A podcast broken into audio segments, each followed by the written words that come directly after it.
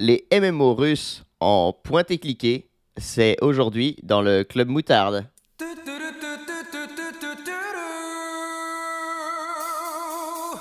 Club Moutarde. Club Moutarde. Club Moutarde. Club. Club. Oh yeah, the club of the moutarde. C'est fini Del mutardo.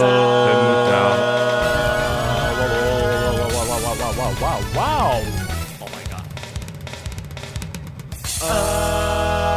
Ah,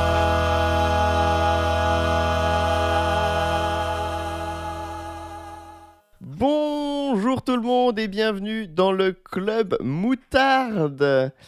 Euh, Quel numéro Eh, J'ai oublié de regarder, ça doit être le 25. Fais je voir, crois que ça s'appelle euh, le, le. Oui, c'est le Club 25, Sandwich. c'est le 25, je le sais. Ça, je crois que ça s'appelle le Club Sandwich. Je vais lui casser gueules. 25. Du coup, c'est quoi le 25 Ça 25. doit être le doux, vu que c'est après la Dordogne. C'est exactement le doux. Tout à fait.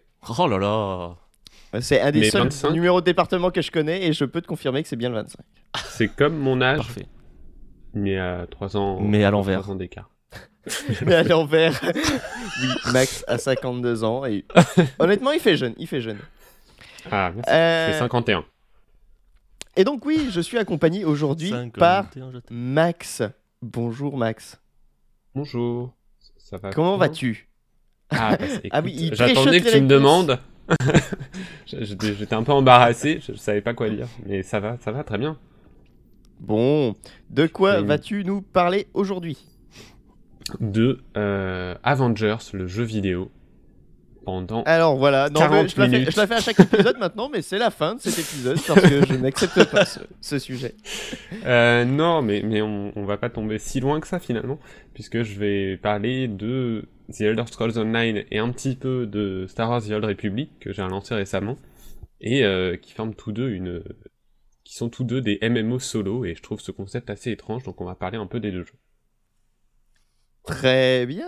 Et nous sommes évidemment accompagnés de Damien. Comment vas-tu? Oh, tiens, je t'appelle Damien parce que, parce que j'ai envie DL. Bah vas-y, balance mon identité. C'est- a- a- après, euh, à la fin, je, je donne les adresses et tout. Adresse, numéro de Euh, téléphone. Comment ça va au 44 rue de la Boostify Du coup, comment vas-tu? Bah beaucoup moins bien maintenant du coup. Ah non. Mais, ah, mais parce que t'habites avant au 44 rue de la Boustif. mais t'as donné toi-même ton adresse Et mon numéro de carte bancaire Attendez, je vous lis le petit cryptogramme en dessous parce que vous en aurez besoin. Non non ça va, c'est- sympa. Il fait beau. Euh... C'est bien. Bon, et de quoi vas-tu nous parler aujourd'hui? Vraiment la personne qui essaie de se convaincre que tout va bien, c'est typical français. Non non mais ça va, ça va. Ça va. Tout va bien, vraiment, ça va. hein.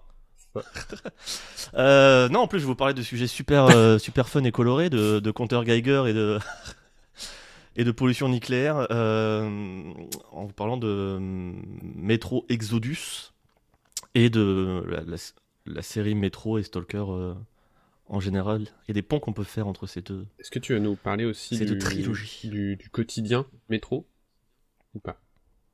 Non, D'accord. Et de la grande surface métro? Non, que je n'ai jamais mis Tu veux parler de la grande surface euh, spécialisée euh, et orientée vers les professionnels? Exactement. Qui est notre sponsor aujourd'hui pas, Eh oui, eh oui. Faites vos courses chez Métro si vous êtes un professionnel. Avec le coupon Club Moutarde, vous recevez euh, une réduction de 8%. Bon, allez, euh, ça c'est fait. Maintenant, NordVPN. Et toi, Fouane, comment vas-tu? Eh ben, ça va très bien. Écoute, il fait très beau chez moi aussi.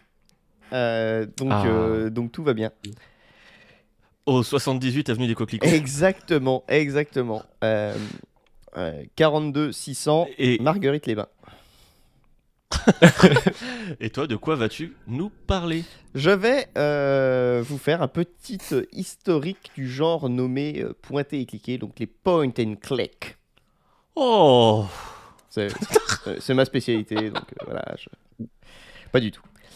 Euh, mais euh, nous allons commencer bah, par Max, qui va donc nous parler des MMO solo. Et ça, c'est beau. C'est pas confondre avec les Bruno Solo. Les Bruno Salomon. Mais à, Oui, mais à moins de bien bas chance. d'ailleurs. Si jamais Bruno Solomon nous écoute, euh, Voilà, bah, je me baisse pour, te tout. saluer. Te saluer bien bas. C'est, purement visuel. Euh, mais oui, puisque euh, donc on va parler de, de... Après, t'aurais pu aussi le, le saluer en parlant tout bas. Ah, Je te salue. ah, mais, ah. Mais c'est pour ça que t'es plus drôle. On va, allez, on va commencer. Les MMO solo.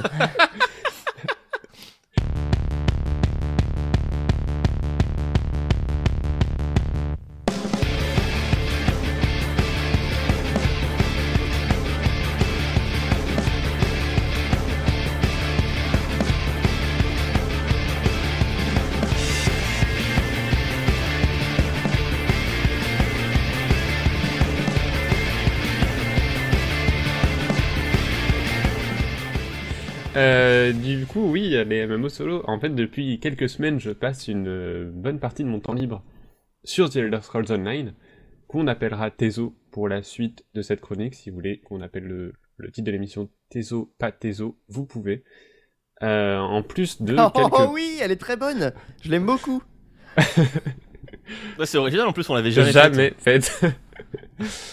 Euh, Et en, en plus de quelques parties sur euh, Voyage en Terre du Milieu, euh, voilà, petite euh, chronique séparée euh, que, que j'ai envie d'appeler euh, le, le SAV de l'émission.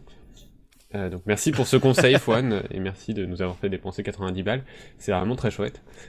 Un plaisir. Moi, moi je suis Et là pour faire gagner de l'argent à des multinationales, hein, c'est tout. Et histoire de ne pas faire de jaloux, j'ai aussi terminé Sable, donc merci de m'avoir donné en- envie de, de, de le Ah. continuer, Damien. Donc, euh, en novembre, j'avais aussi repris ma partie de Star Wars The Old Republic, afin de continuer un peu les extensions qui sont sorties depuis que j'avais arrêté. Et j'avais donc envie de parler un peu de ces deux jeux et de leur façon un peu étrange de s'inscrire dans le, paysage du MMO actuel. Un paysage qui tend d'ailleurs à, disparaître. Euh, j'ai l'impression, tant les nouveaux venus se font rares et quand c'est le cas, c'est un sacré échec. Euh, je vous laisse aller voir les nombreuses vidéos qui décrivent les difficultés et les bugs qu'a rencontré New World pour euh, comprendre euh, ce dont je veux parler. Ah oui, c'est vrai. Et oui, euh, New World euh, auquel j'ai un peu joué et euh, que j'ai vite abandonné et qui aujourd'hui est dans un état, je crois, désastreux. Peut-être. Patch après patch, apparemment, parti- ça Souvent, je vois passer des, des articles, euh, des news qui parlent de l'économie New World qui est toujours cassée. Oui, c'est ça, ou, ouais. euh, ou genre qui est arrêtée pendant euh, quelques jours parce que c'est exploité. Enfin, genre, ça a l'air d'être un sacré Mm. bordel. Mais c'est un sujet pour une autre fois et par un autre chroniqueur probablement. Euh, puisque moi, là, Ouais. je veux parler de Moi, je peux faire une chronique sur New, New World juste pour dire que le sound design des jauges qui se remplissaient était super satisfaisant. Et c'était le gros point fort euh, du Je jeu. me doutais que ça, ça te plairait. Et juste le, le petit bruit était très satisfaisant. Mais donc, euh, Tezo, sorti en 2014, est un MMO qui a eu du succès à son lancement, mais a eu du mal à, à convaincre malgré tout. Euh, la faute sûrement à son modèle de jeu plus proche d'un Skyrim que d'un MMO. Euh, d'un côté, c'est agréable parce que ça nous offre des combats dynamiques, bien plus satisfaisants à mon sens que dans bien d'autres titres du genre. Euh, de l'autre côté, difficile d'être convaincu par l'aventure quand on tente de jouer en infiltration à côté d'une dizaine de joueurs qui cavalent en tapant tout ce qui bouge. oui. Et surtout à la sortie, il y avait un, un abonnement payant. Oui, à la euh, sortie, mais- c'était un, un MMO qui, bah, Ouais. qui voulait faire le, le, le, le vrai, quoi. Genre, euh, c'est bon, on est le WoW C'est Killer, ça. euh, payé pour nous. Mais euh, ouais, Non, je pense que c'était plus en mode bon, on a des fans, euh, on a une fanbase Oui, oui, non, mais qui sera mais, prête à et le- ça suffira pour. euh, le jeu est passé en, en free-to-play maintenant? Non, faut quand même Ouais. l'acheter. ouais. Euh, En pay to play. Buy to play. Ouais, ouais. enfin, Ouais, faut, faut l'acheter. C'est un peu à la. Guild Wars, quoi. Euh, ce que j'appellerais le Oui, modèle voilà. Guild Wars. Euh, mais, euh, mais dans tous les cas, au début, ça a quand même marché. Je veux dire, euh, tu vois, je, je crache un peu dans la soupe, mais le jeu, il a pas fait un flop euh, monstrueux Non, non, à non, sa non. sortie. Très vite, c'était très vite. hein. Ça c'est vite. Oui, parce que moi, je l'ai acheté des, des One. hein. Moi aussi. voilà. Moi aussi. Et il a, il aura fallu 7 ans pour que j'y joue vraiment. Mais bon, on y revient. Euh, mais donc souvent le cul entre deux chaises, Tezo était et demeure un jeu euh, assez ambitieux, mais qui abuse du système du, de phasing, un système qui permet à un joueur de voir quelque chose de spécifique que les autres ne verront pas, comme euh, un PNJ ou un objet de quête. Du coup, en... Ah oui, parce que aussi, une des révolutions de Tezo euh, technique, c'était que le méga, serve- méga serveur. Il n'y a qu'un seul serveur dans le jeu. T'as pas euh, à te connecter quand tu crées un perso à demander à tous tes amis vous êtes Ouais. sur quel serveur vous pour que pour pouvoir jouer avec vous. C'est pour ça que du coup tout est phasé pour que Mm. Bah, les architectures euh, tiennent quoi. C'est ça. Mais du coup, oui, euh, en 2014, lors de sa sortie, euh, lorsqu'il y avait tout un tas de gens qui voulaient l'essayer, on avait quand même le sentiment de jouer à sa propre campagne d'Elder Scrolls, mais entouré de centaines d'autres. Un sentiment assez étrange et paradoxal avec l'idée d'un MMO. Mais aujourd'hui, le jeu est toujours là, il fait tranquillement son chemin et sort annuellement une grosse extension, en rajoutant une nouvelle région. Euh, ainsi donc, euh, on a pu découvrir entre autres, entre autres les régions d'Orsinium, qui est la cité des orques, euh, Somerset, Morrowind, Elsewhere, une partie de Skyrim, Blackwood, et, euh, et à l'heure actuelle, une nouvelle extension approche et devrait être annoncée à l'heure où sortira cet épisode. Tout ça, en- Oh. en plus des, des trois grandes zones présentes dans le jeu de base, des premières zones assez vastes, mais qui manquaient, selon moi, de diversité, de relief, en plus d'être... Des prairies, Ouais. des prairies, et des forêts. des prairies avec des arbres. Voilà, euh, donc souvent constituées de forêts, de prairies, enfin des zones très très génériques, en plus dans un genre qui en abuse déjà énormément. Mm. Euh, mais les extensions corrigent grandement ces problèmes, et même si dans, dans certains cas on peut avoir l'impression d'être euh, dans une version un peu miniature d'Elder Scrolls, euh, notamment, enfin moi je l'ai ressenti dans Skyrim, dans les environnements autour de Solitude, où j'étais genre ah c'est mignon, mais c'est- enfin c'est rigolo de le voir reconstituer parce que c'est vraiment fidèle, mais à petite échelle. Ouais, c'est pareil pour Morrowind. euh, Morrowind, c'est Oui, c'est tout, euh, tout est plus petit en fait. Donc euh, ça Bah, après, je pense que. Morrowind, euh, enfin la carte de Morrowind en vrai elle est assez tassée, c'est juste que tu as cette sensation parce que tu vois jamais vraiment l'horizon alors que là non, tu non, pour le coup, loin. enfin, il y a vraiment, tu vois, dans, enfin, après c'est normal, je veux dire, ils allaient pas te remettre la carte de Morrowind entière euh, à échelle 1 sur 1. Oui, oui. Mais euh, là, c'est vraiment, tu vois, il y a deux villes où tu as peut-être 10, 15 minutes de voyage à pied.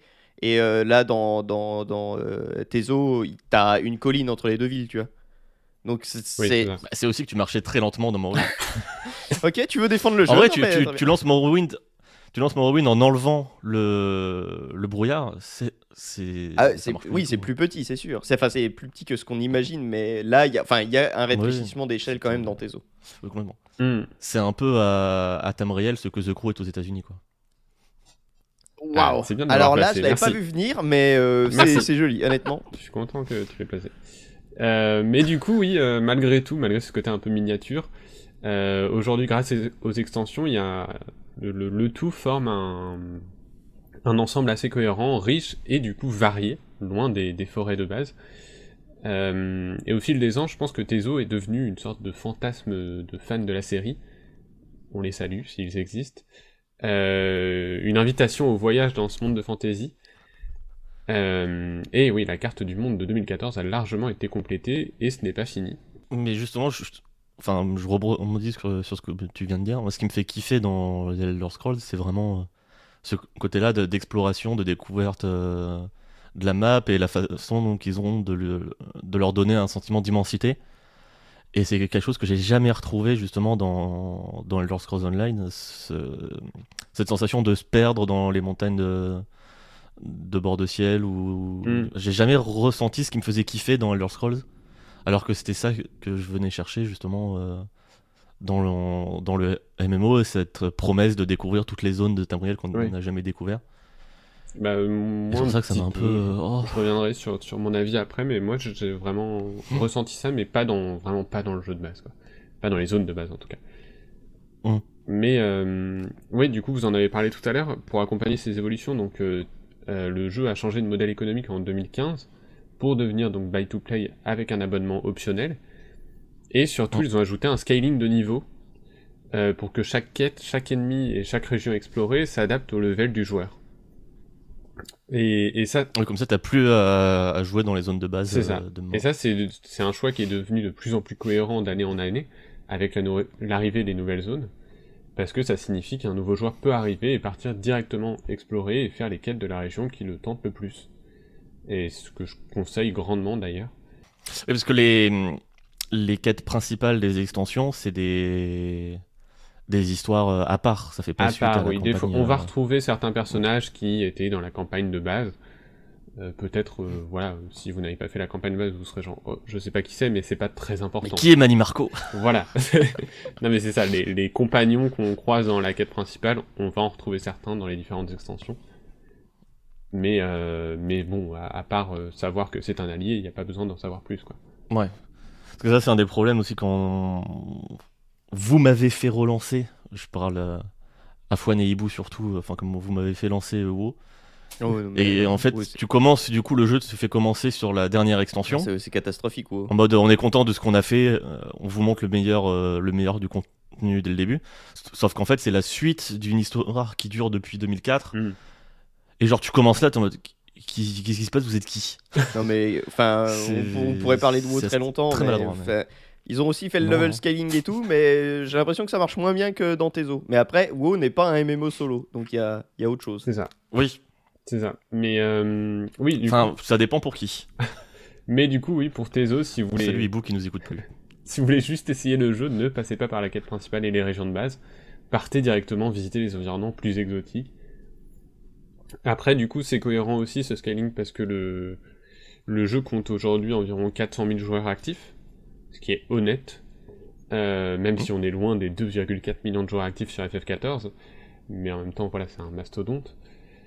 Euh, mais voilà, Tezo a sa communauté qui a l'air euh, assez fidèle, et en plus, bah, ces 400 000 joueurs sont divisés dans deux méga serveurs, européens et américains, et dispersés dans une vingtaine de régions qu'ils peuvent explorer comme bon leur semble, ce qui signifie que les zones ne sont plus bondées. Et même si c'est dommage de voir les grandes villes un peu désertées, le problème de l'immersion brisée par des dizaines de joueurs qui nous entourent a aussi un peu disparu. C'est un truc qui m'avait fait marrer quand j'étais retourné justement en 2000, euh, en 2014, genre euh, très vite au bout de 3-4 mois. Je me rappelle, je me, me baladais, j'arrive dans une ville où tu sens que, c'est le, que la ville a été designée Oui, pour être plusieurs. pour un MMO, tu vois, avec des longues routes, euh, des grands escaliers et tout. Et c'était ultra vide, c'était d'une tristesse. c'était vraiment très marrant. Euh, mais ouais, aujourd'hui donc, euh, Tezo est un jeu assez sympathique avec en- au moins une vraie liberté d'approche tant dans son exploration que dans le gameplay.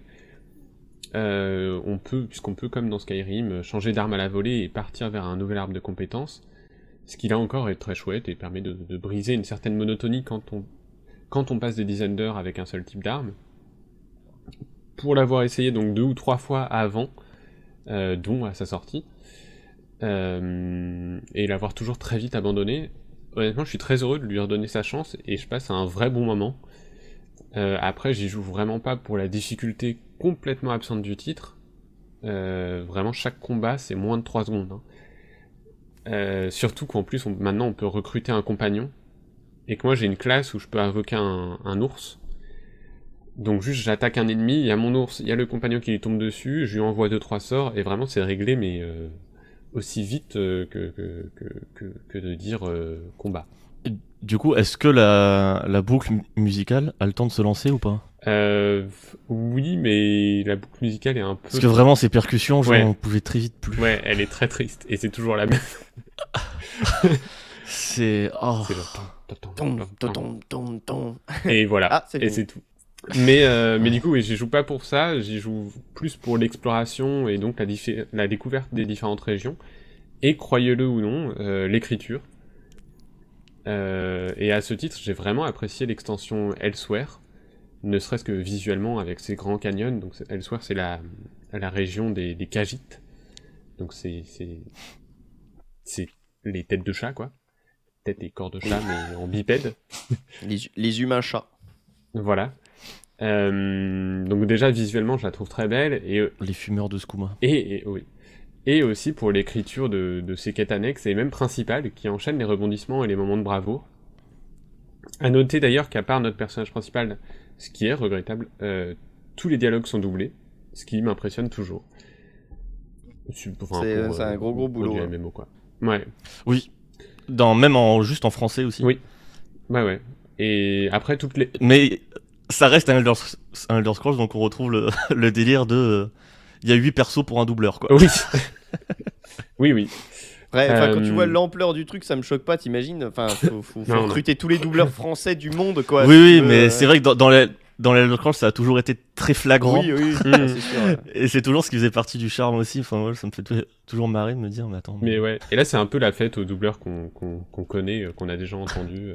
Moi je suis vraiment ravi d'entendre euh, le doubleur de Kane et Raziel dans le même jeu. Ah oui. Oui, c'est vraiment le Avengers des, des doubleurs français de jeux vidéo, quoi. C'est trop cool. Ouais. Euh, après en anglais je crois que c'est il y a des noms, euh, c'est un peu n'importe quoi. C'est Alfred Molina, c'est euh, Bill Nighy, euh, euh, John Cleese. Il y a, y a plein de noms. euh, Donc, Oui. Euh, mais bon, en français, c'est quand même très, très, très correct. Après, donc, toutes les extensions ne se valent pas. Euh, J'ai trouvé justement Morrowind un peu en deçà. Mais, euh, mais globalement, c'est quand même de qualité et ça reste meilleur que l'aventure de base et ses quêtes annexes. Euh, là, actuellement, j'explore euh, l'archipel du couchant, euh, qui est proposé dans Somerset et qui fait énormément penser à Toussaint dans The Witcher 3. Les dates, les dates correspondent. hein. Et, euh, et je passe un très agréable moment. Le problème, donc, c'est pour ça que je voulais en parler, c'est que durant mes 50 heures de jeu, pas une seule fois je n'ai eu à jouer en multijoueur.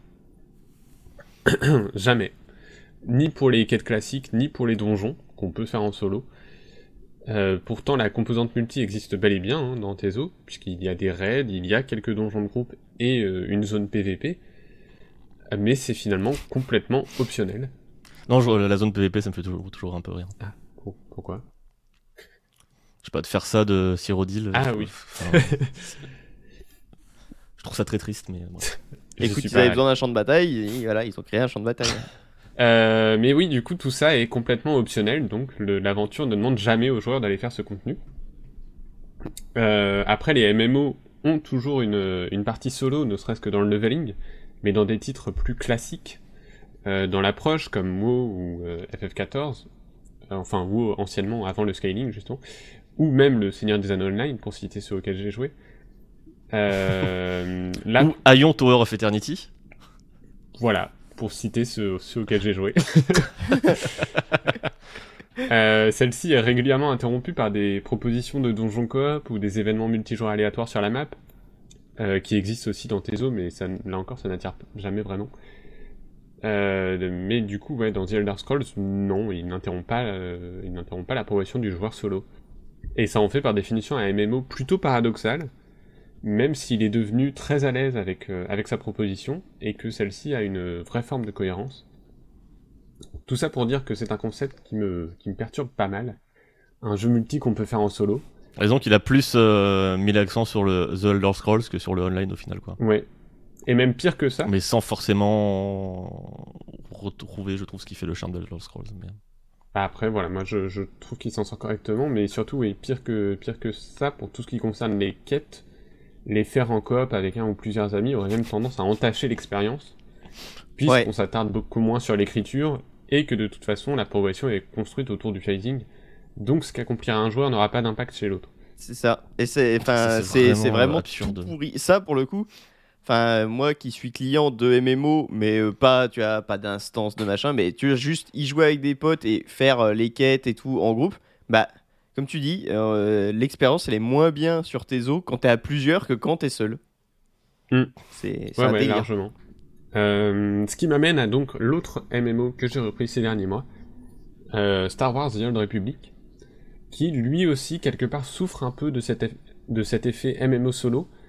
Seulement, même si le PVP ou les donjons semblent complètement optionnels, comme dans, dans, dans Tezo, Star Wars lui se distingue par un esprit de groupe, par contre, qui peut parfois briller. Euh, donc il est très écrit aussi et entièrement doublé, même notre héros, un, un petit héritage BioWare qui fait très plaisir. Combien de mots, Max? Ça, euh, je pense plus de 350 000. hein. Et puis moi j'aime ça les mots. hein. Prends ça, Techland Mais euh, on peut faire donc toutes les quêtes en coopération. Et quand il s'agit des quêtes annexes, les deux héros apparaissent. Enfin, si on joue à deux, quoi. Euh, les deux héros vont apparaître à l'écran et peuvent interagir tous les deux dans la conversation. Ce qui Ouais. est particulièrement cool. Euh, après, ce n'est pas le cas pour la quête principale, mais quand même, un joueur peut au moins être spectateur de la quête de l'autre. Euh. Mais surtout, ce n'est pas le cas parce que celle-ci est radicalement différente en fonction de, de la classe que vous avez choisie. En gros, une classe équivaut à une histoire, et, euh, et c'est un- une idée qui est géniale pour pas mal de raisons. Déjà parce que ça enlève grandement ce piège dans lequel tombent tous les jeux du genre, qui consiste à dire au joueur que son personnage est unique et qu'il est l'élu. Euh, ce qui est une parfaite façon de briser l'immersion quand on est entouré de plein de joueurs à qui on dit la même chose. Euh, dans Star Wars, le jeu nous dit pas vraiment ça, puisque vraiment chaque, chaque classe a son histoire. Donc on a l'impression de faire une histoire qui de base n'est pas la même pour tout le monde. Et, euh, et, et, et en plus, euh, le jeu a beau avoir des quêtes principales héroïques et parfois épiques, le fait de le faire en coop avec un ami qui joue une autre classe, euh, bah oui, va donner cette impression que notre quête est unique, puisque lui n'aura pas du tout la même, et même on peut assister à, à la sienne qui est radicalement différente. Lui aura son propre vaisseau, son propre équipage, et sa propre trame narrative. Ouais. Et du coup, cette idée de coop, enfin cette façon de faire de la coop, euh, un peu euh, coop narrative, quoi, a un peu, a vraiment du, sens. Euh, ça a vraiment du sens de faire cette, de cette proposition à MMO. Et Star Wars lui-même est assez unique dans son genre. Et du coup, si le jeu peut être fait entièrement en solo pour profiter de la narration et de l'écriture omniprésente, le faire avec des amis ne brisera pas cette expérience et la rendra même encore meilleure. Euh, même si ce n'est pas pour faire des donjons ou du PVP ou du contenu de MMO euh, plus classique. Et du coup, en ce sens, Star Wars est plus malin et s'en sort euh, admirablement sur un aspect où, où Tezo se vautre euh, lamentablement. Mm. Malheureusement, The Old Republic Il se joue comme un MMO. voilà, The Old Republic, et surtout, a- il atteint les limites de cette idée dès que l'aventure principale, la votre quête de classe, se termine. Ce qui m'avait pris 50, euh, 50 ou 60 heures à l'époque, euh, mais qui doit être plus court aujourd'hui étant donné que lui aussi a un système de scaling des quêtes. Euh, mais du coup, il est logique de voir un MMO sortir de nouvelles extensions dans les années qui suivent sa sortie. C'est ce qui va le faire vivre, ce qui, ce qui va continuer à le faire vivre. Mais euh, et c'est ce que c'est ce qu'il a fait donc avec Rise of the Hutt Cartel, Shadow of Revan et Knights of the Fallen Empire sur laquelle on reviendra. Mais impossible de de refaire des campagnes différentes pour de simples extensions. Euh, du coup ça on peut pas le reprocher aux développeurs, mais on perd énormément de charme à les faire en coop, puisque pour le coup tous les joueurs vont vivre exactement la même histoire. Mm. Et c'est justement avec Knights of the Fallen Empire que l'aventure prendra un tournant radical, puisque c'est une aventure complètement linéaire, extrêmement narrative, bourrée de rebondissements, et qui tourne cette fois-ci complètement autour de notre personnage. Et s'il est plaisant de voir un tel niveau de mise en scène dans un MMO, euh, et d'y voir plus que jamais un héritage à Knights of the Old Republic, ou même Mass Effect, Mm. ça transforme aussi le jeu en un titre volontairement solo, linéaire, et qui cette fois perdrait de sa superbe à être fait en coopération. Euh, et du coup, avec ces extensions, mais surtout euh, celle-ci, Knights of the Fallen Empire, et sa suite, Knights of the Eternal Throne, le titre est devenu euh, plus que jamais un MMO que l'on fait en solo, où l'on n'a même aucune chance de croiser d'autres joueurs, puisque tout est instancié. Ce qui est pas plus mal en soi. Ce qui est pas plus mal en soi, mais du coup, Euh, Ça évite le côté, le PNJ qui dit Oh, j'ai jamais vu ça Avec euh, 60 personnes autour qui parlent, euh, qui lui parlent. oui, oui, Oui, la même chose. quelque part, oui, mais, euh, mais du coup, on joue à ces extensions bah, pour l'écriture, pour la mise en scène, pour l'aventure, mais seul uniquement, et très vite, euh, on va se demander bah, quel est l'intérêt, parce que oui, l'histoire est sympa, mais euh, nous, euh, joueurs, on passe notre temps à nous battre avec un système de combat qui est celui d'un MMO, euh, un système classique semi-dynamique proche d'un WoW, euh, à base de 30 raccourcis clavier euh, qui ne servent à rien, avec une latence entre le moment où l'on lance une, on lance une compétence et entre le moment où le personnage s'exécute. Et du coup, un système qui n'est absolument jamais satisfaisant.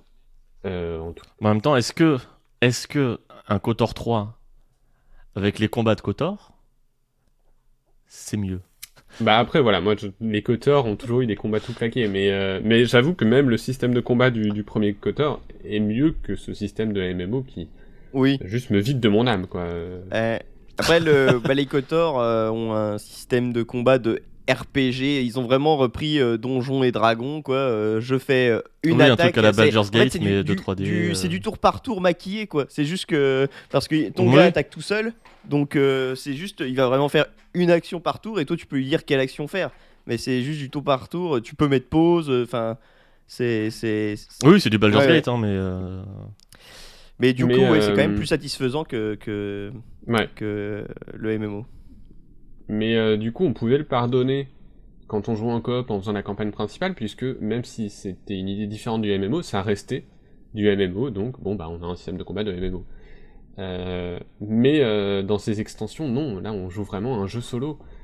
Et du coup, Star Wars The Old Republic est devenu un jeu, un jeu solo très scénarisé, mais qui est saboté par son gameplay, et dont la mise en scène elle-même est sabotée par son moteur. Puisque même si c'est cool de voir ça dans un MMO, bah c'est genre ça serait mieux avec un moteur qui pourrait se permettre plus de choses. Euh, le fait qu'il existe, que ce jeu existe et que ces extensions existent est quelque part une prouesse, mais plus que jamais, euh, il est surtout une anomalie et un jeu un peu bâtard qui a le cul entre deux chaises. Donc celle du MMO avec son moteur graphique et son gameplay, et celle du jeu solo avec sa narration et son écriture. Et les deux, vraiment, pour les extensions, semblent complètement incompatibles. Après, euh, moi, enfin, je, je peux que conseiller de trouver euh, un, deux ou trois euh, amis euh, à, à qui, euh, avec qui faire euh, l'aventure principale, quoi. Oui. Vous prenez chacun une classe dans une euh, des, enfin, vous choisissez une faction, vous prenez les quatre classes et là, vous pouvez vraiment passer de très bons moments, de, de- des, du scén- des scénarios cool. C'est quand même bien écrit. le jeu de base est quand même bien écrit et du coup, euh, prendre du plaisir sur le jeu de base, quoi, ensemble. Mais euh, ouais, du coup, au final, euh, alors qu'à une époque, bah, je préférais largement Star Wars The Old Republic, finalement, euh, The Elder Scrolls, lui aussi considéré comme un MMO solo, échappe un peu par miracle à ce sentiment. En tout cas, moi, je n'ai pas eu ce sentiment.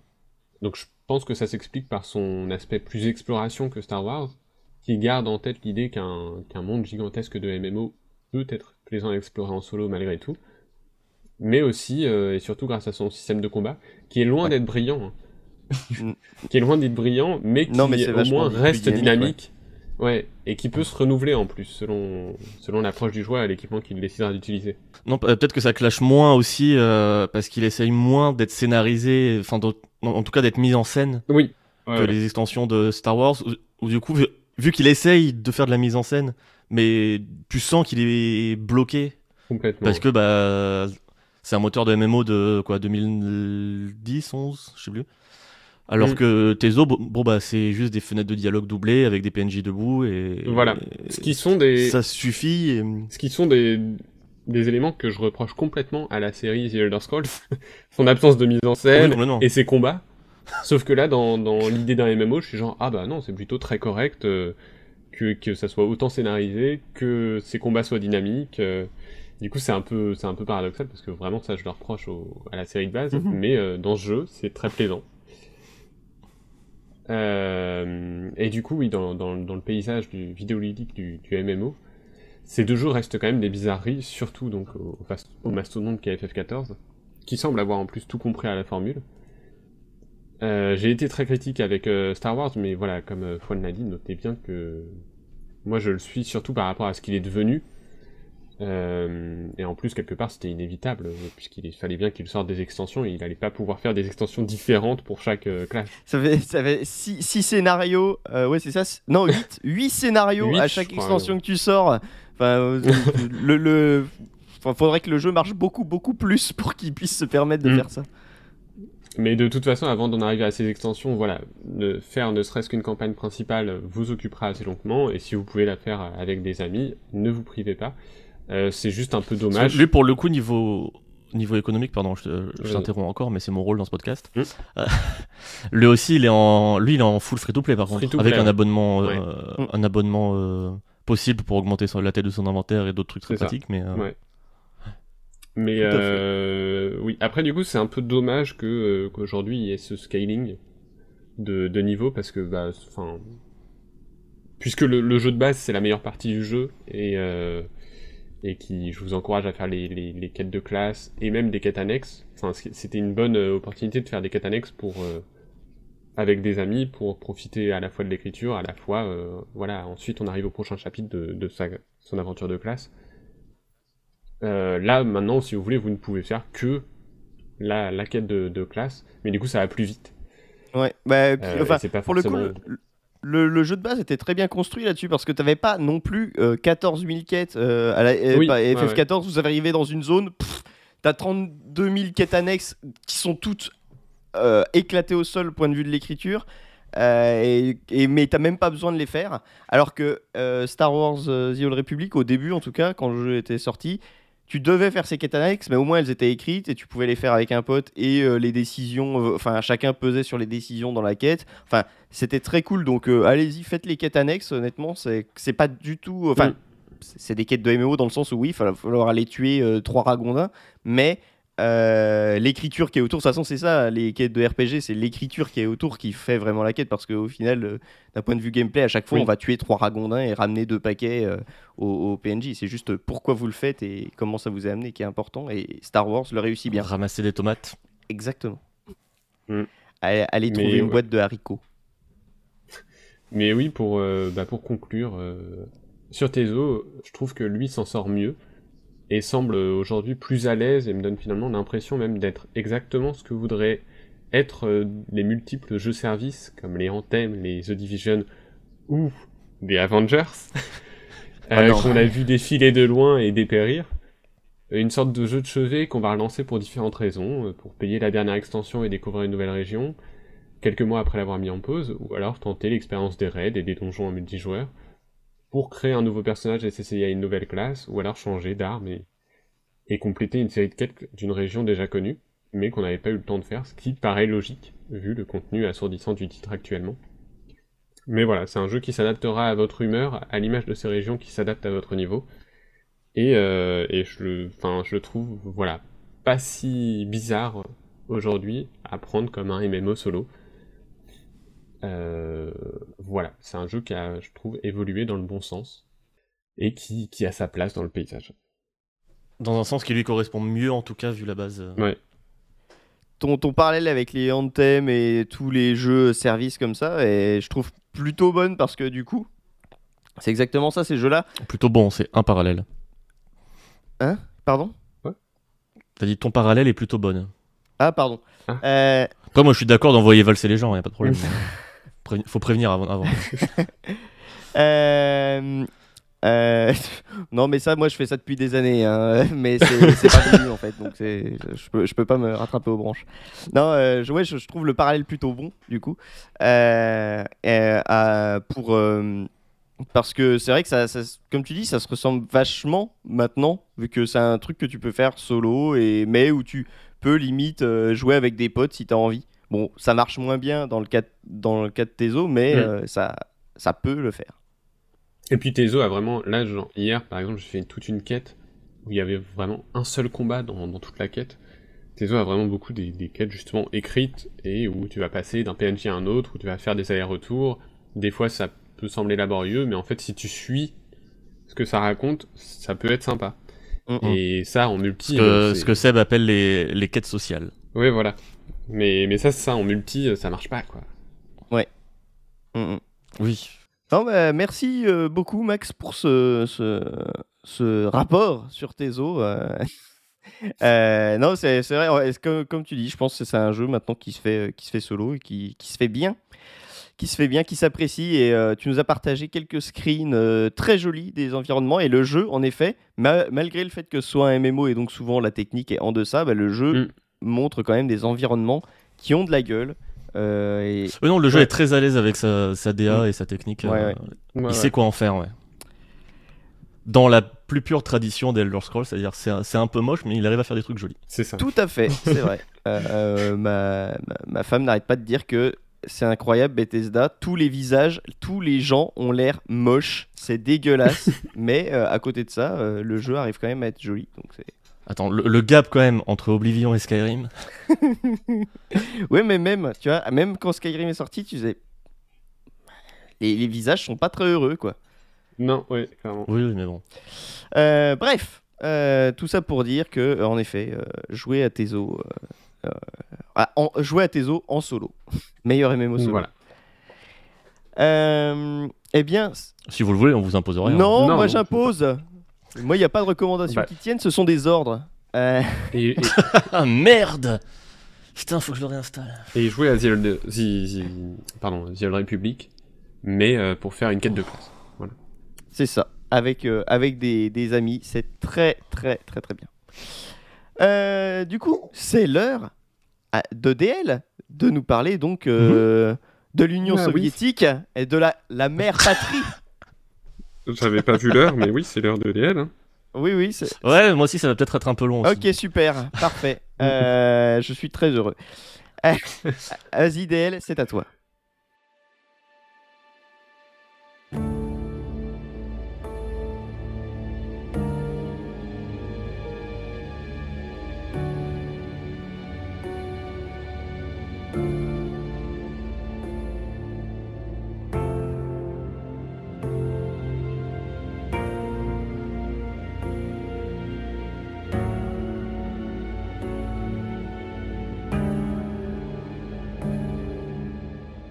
Je vous propose. euh, Je vous propose de partir euh, loin dans le passé. À une époque où. où l'équipe de France de foot était au sommet du monde et de l'Europe. Ah, c'est pour ça que ça va être de long. partir en 2001. en 2001, mais euh, en Ukraine, où euh, le studio GSC Game World, euh, qui avait jusque-là développé les Cossacks, ou aussi un, un mode pour Warcraft 3, euh, commence à développer Oblivion Lost, euh, qui devait être un, Rien à voir avec. un FPS un peu de SF, rien à voir avec le Oblivion de Bethesda, ni avec le film avec Tom Cruise. Dommage. Euh, excellente BO d'ailleurs. Euh, un FPS de SF avec des grands environnements ouverts, puisque GSC a développé un, un moteur qui permettait justement d'afficher des, des grands environnements un peu à la Halo au final, euh, qui avait foutu une claque à tout le monde justement à la même époque en 2001. Euh, ils avaient envie de faire un, FPS un peu space opéra, sauf qu'au bout d'un moment ils se sont rendus compte que c'est quand même con de faire un, FPS Space Opera, on, on explore plein de planètes aliens et tout, alors que notre moteur est super bien pour faire des, environnements euh, réalistes. Du coup, eh, si on faisait en fait un jeu ré- réaliste qui profite de, ce qu'on a, de notre moteur et des assets qu'on a déjà. Et euh, de là est née l'idée un peu controversée en interne, euh, mais ils sont quand même arrêtés là-dessus, de euh, s'inspirer euh, du bouquin Roadside Picnic des frères Arkady et Boris Strugatsky Comment? Et du film euh, J'ai j'ai pas entendu le deuxième nom. euh, donc Arkady et Boris euh, Strugatsky, On s'excuse auprès de tous ces gens si les noms sont mal prononcés. Voilà. Oui, je vais en je vais en avoir quelques-uns en plus. Euh, et du film euh, Stalker de Andrei Tarkovsky. Euh, en, repla- en replaçant certains de ces éléments-là dans un contexte différent. En vrai, ça s'inspire beaucoup plus de Roadside Picnic, puisqu'on reprend le, principe d'un Roadside Picnic de, hum, de gens qui explorent des zones avec des, anomalies à la recherche d'artefacts, etc. Sauf que là où dans Roadside Picnic, ces anomalies, et tout cet aspect un peu surnaturel vient de visites d'aliens, GSC, eux, vont partir sur euh, un contexte que je trouve trop cool, quoiqu'un peu chaud, euh, à savoir une Uchronie où Tchernobyl réexplose euh, en 2006, donc dans un futur proche à l'époque où ils, Mm. ils ont cette idée-là. Euh, pour justifier justement euh, ces éléments surnaturels et utiliser une imagerie du coup ultra réaliste et qui une imagerie que, qui parle à tout le monde en partant d'un traumatisme euh, mon- mondial et surtout euh, pour eux euh, en Europe de l'Est quoi. Du coup, ils développent ça en gardant un peu, les principes à la base d'Oblivion Lost, savoir des, des zones ouvertes, un truc très, très immersif et très punitif. En 2003, euh, THQ voit ça et se dit Eh, euh, pas mal, on peut sortir ça en 2003, cool. Et euh, en, en 2003, euh, justement, est sorti un leak de la pré-alpha du jeu, Euh, ce qui n'était pas forcément ce qui était prévu à la base. Et après ça, bah, petit silence radio en mode ok, ok, ok. Un peu comme ce qui était arrivé à Half-Life 2 à l'époque. Des, builds pré-alpha de jeux qui leak sur les, services de peer-to-peer de l'époque. Du coup, là, le jeu rentre en silence radio pendant quelques années. Euh, en 2005-2006, le studio se rend compte d'un truc un peu, un peu dommage. Euh, c'est que, ok, le jeu est, est super immersif, joli, il y a plein de systèmes trop cool. Euh, mais en fait, c'est pas fun. On se fait chier dans notre ils jeu. Sont pas du tout dans... Ils sont pas du tout dans une optique de d'empouvoirment du joueur, au contraire. C'est plus euh, une optique qui te met des claques et où t'en chies tout le temps. Mais du coup, c'est vrai que bah, non, c'est pas drôle. Euh, du coup, à partir de là, le studio entame un gros gros chantier de reconstruction. Alors là, on est en 2005-2006, hein, donc ça fait quand même 4-5 ans qu'ils bossent sur le jeu. Et euh, derrière, il y a THQ qui est en mode euh, oui, oui, euh, 2006, euh, ça pourra sortir. voilà. Donc là, on entame un gros gros chantier de reconstruction un peu de- du jeu, de ce qui est déjà là, de, de coupe dans les ambitions, etc., pour rendre le, le jeu plus, plus agréable, plus fun. Euh, voilà, les gens qui ont joué à Stalker en 2007 savent à quel point le jeu est fun. Moi, c'est souvent le terme auquel je pense. euh, alors, j'ai pas fait les jeux, mais quand on décrit ce genre de série, vraiment, c'est c'est fun avant tout. Exactement. Donc, Il on peut paraît que à- Nintendo avait voulu licencier le truc tu sais, parce que ça s'inscrit vraiment dans, dans sa lignée d'Ito quoi. Le personnage donc de Stalker s'imaginer dans quel état était le jeu à l'époque. a failli arriver dans Smash Bros. hein, mais euh, Du coup, voilà, deux, deux ans de, de bidouille du jeu, de, de grosses coupes, de reconstruction, de, de mécanique, etc., de debug. En 2006, euh, petit événement où le, le project lead du jeu, Andrew Prokhorov, et euh, deux lead programmers, donc plutôt des gens importants, euh, je vais citer le nom des lead programmers pour, pour faire, donner des frissons aux gens qui parlent russe.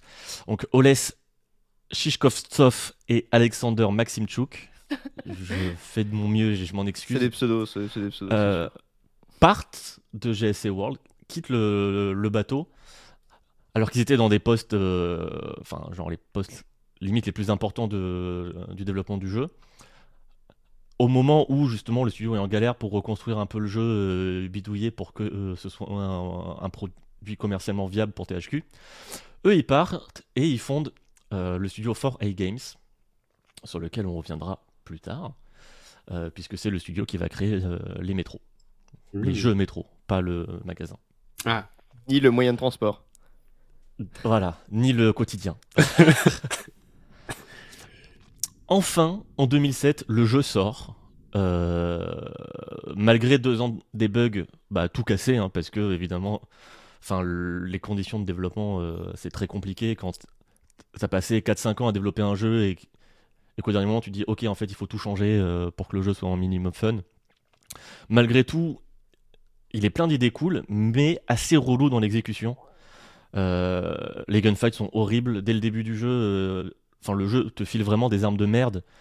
Sauf que t'es dans des zones assez vastes où euh, les, ennemis te repèrent de très loin et te tirent dessus.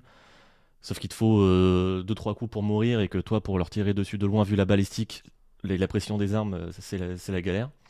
Le jeu est bourré d'allers-retours, l'infiltration ne marche pas. Euh, Bref, c'est un peu dommage. Au final, le jeu est assez linéaire. À la base, ça devait vraiment être un truc assez vaste. On explore euh, justement la zone d'exclusion de Tchernobyl. Au, au fi- au final, avec toutes les, coupes, etc., le jeu est assez linéaire. En, en fait, c'est plus une suite de la- larges couloirs interconnectés. euh, où tu vois vraiment. C'est littéralement des, des barrières en, en qui délimitent euh, les, bords des, du couloir. Et en fait, tu passes d'un couloir à l'autre et de temps en temps, tu vas avoir euh, des couloirs rentés où tu pourras aller à droite, à gauche, et après, il faudra revenir et avancer tout droit, où tu pourras faire des allers-retours. Euh, malgré tout, l'ambiance et l'immersion fonctionnent de ouf. Il y a vraiment un truc euh, dans l'esthétique, la direction artistique, le, sound design.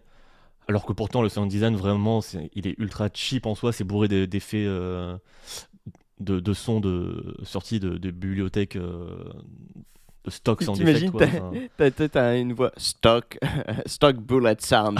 c'est ça.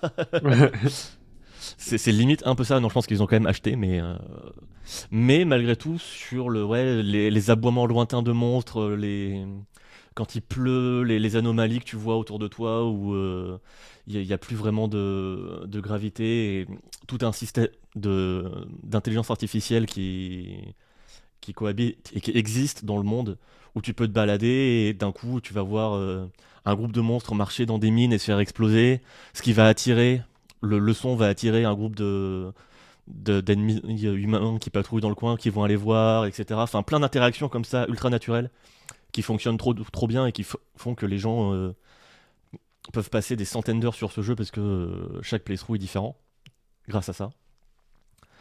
Euh, Ensuite, en 2008, il, sort donc une extension, suite extension, qui s'appelle Stalker Clear Skies, qui va en fait reprendre les mêmes zones que dans le jeu original, donc Shadow of Chernobyl, mais où ils vont mettre des features qui avaient été coupées, euh, notamment euh, la plus importante, la guerre des factions.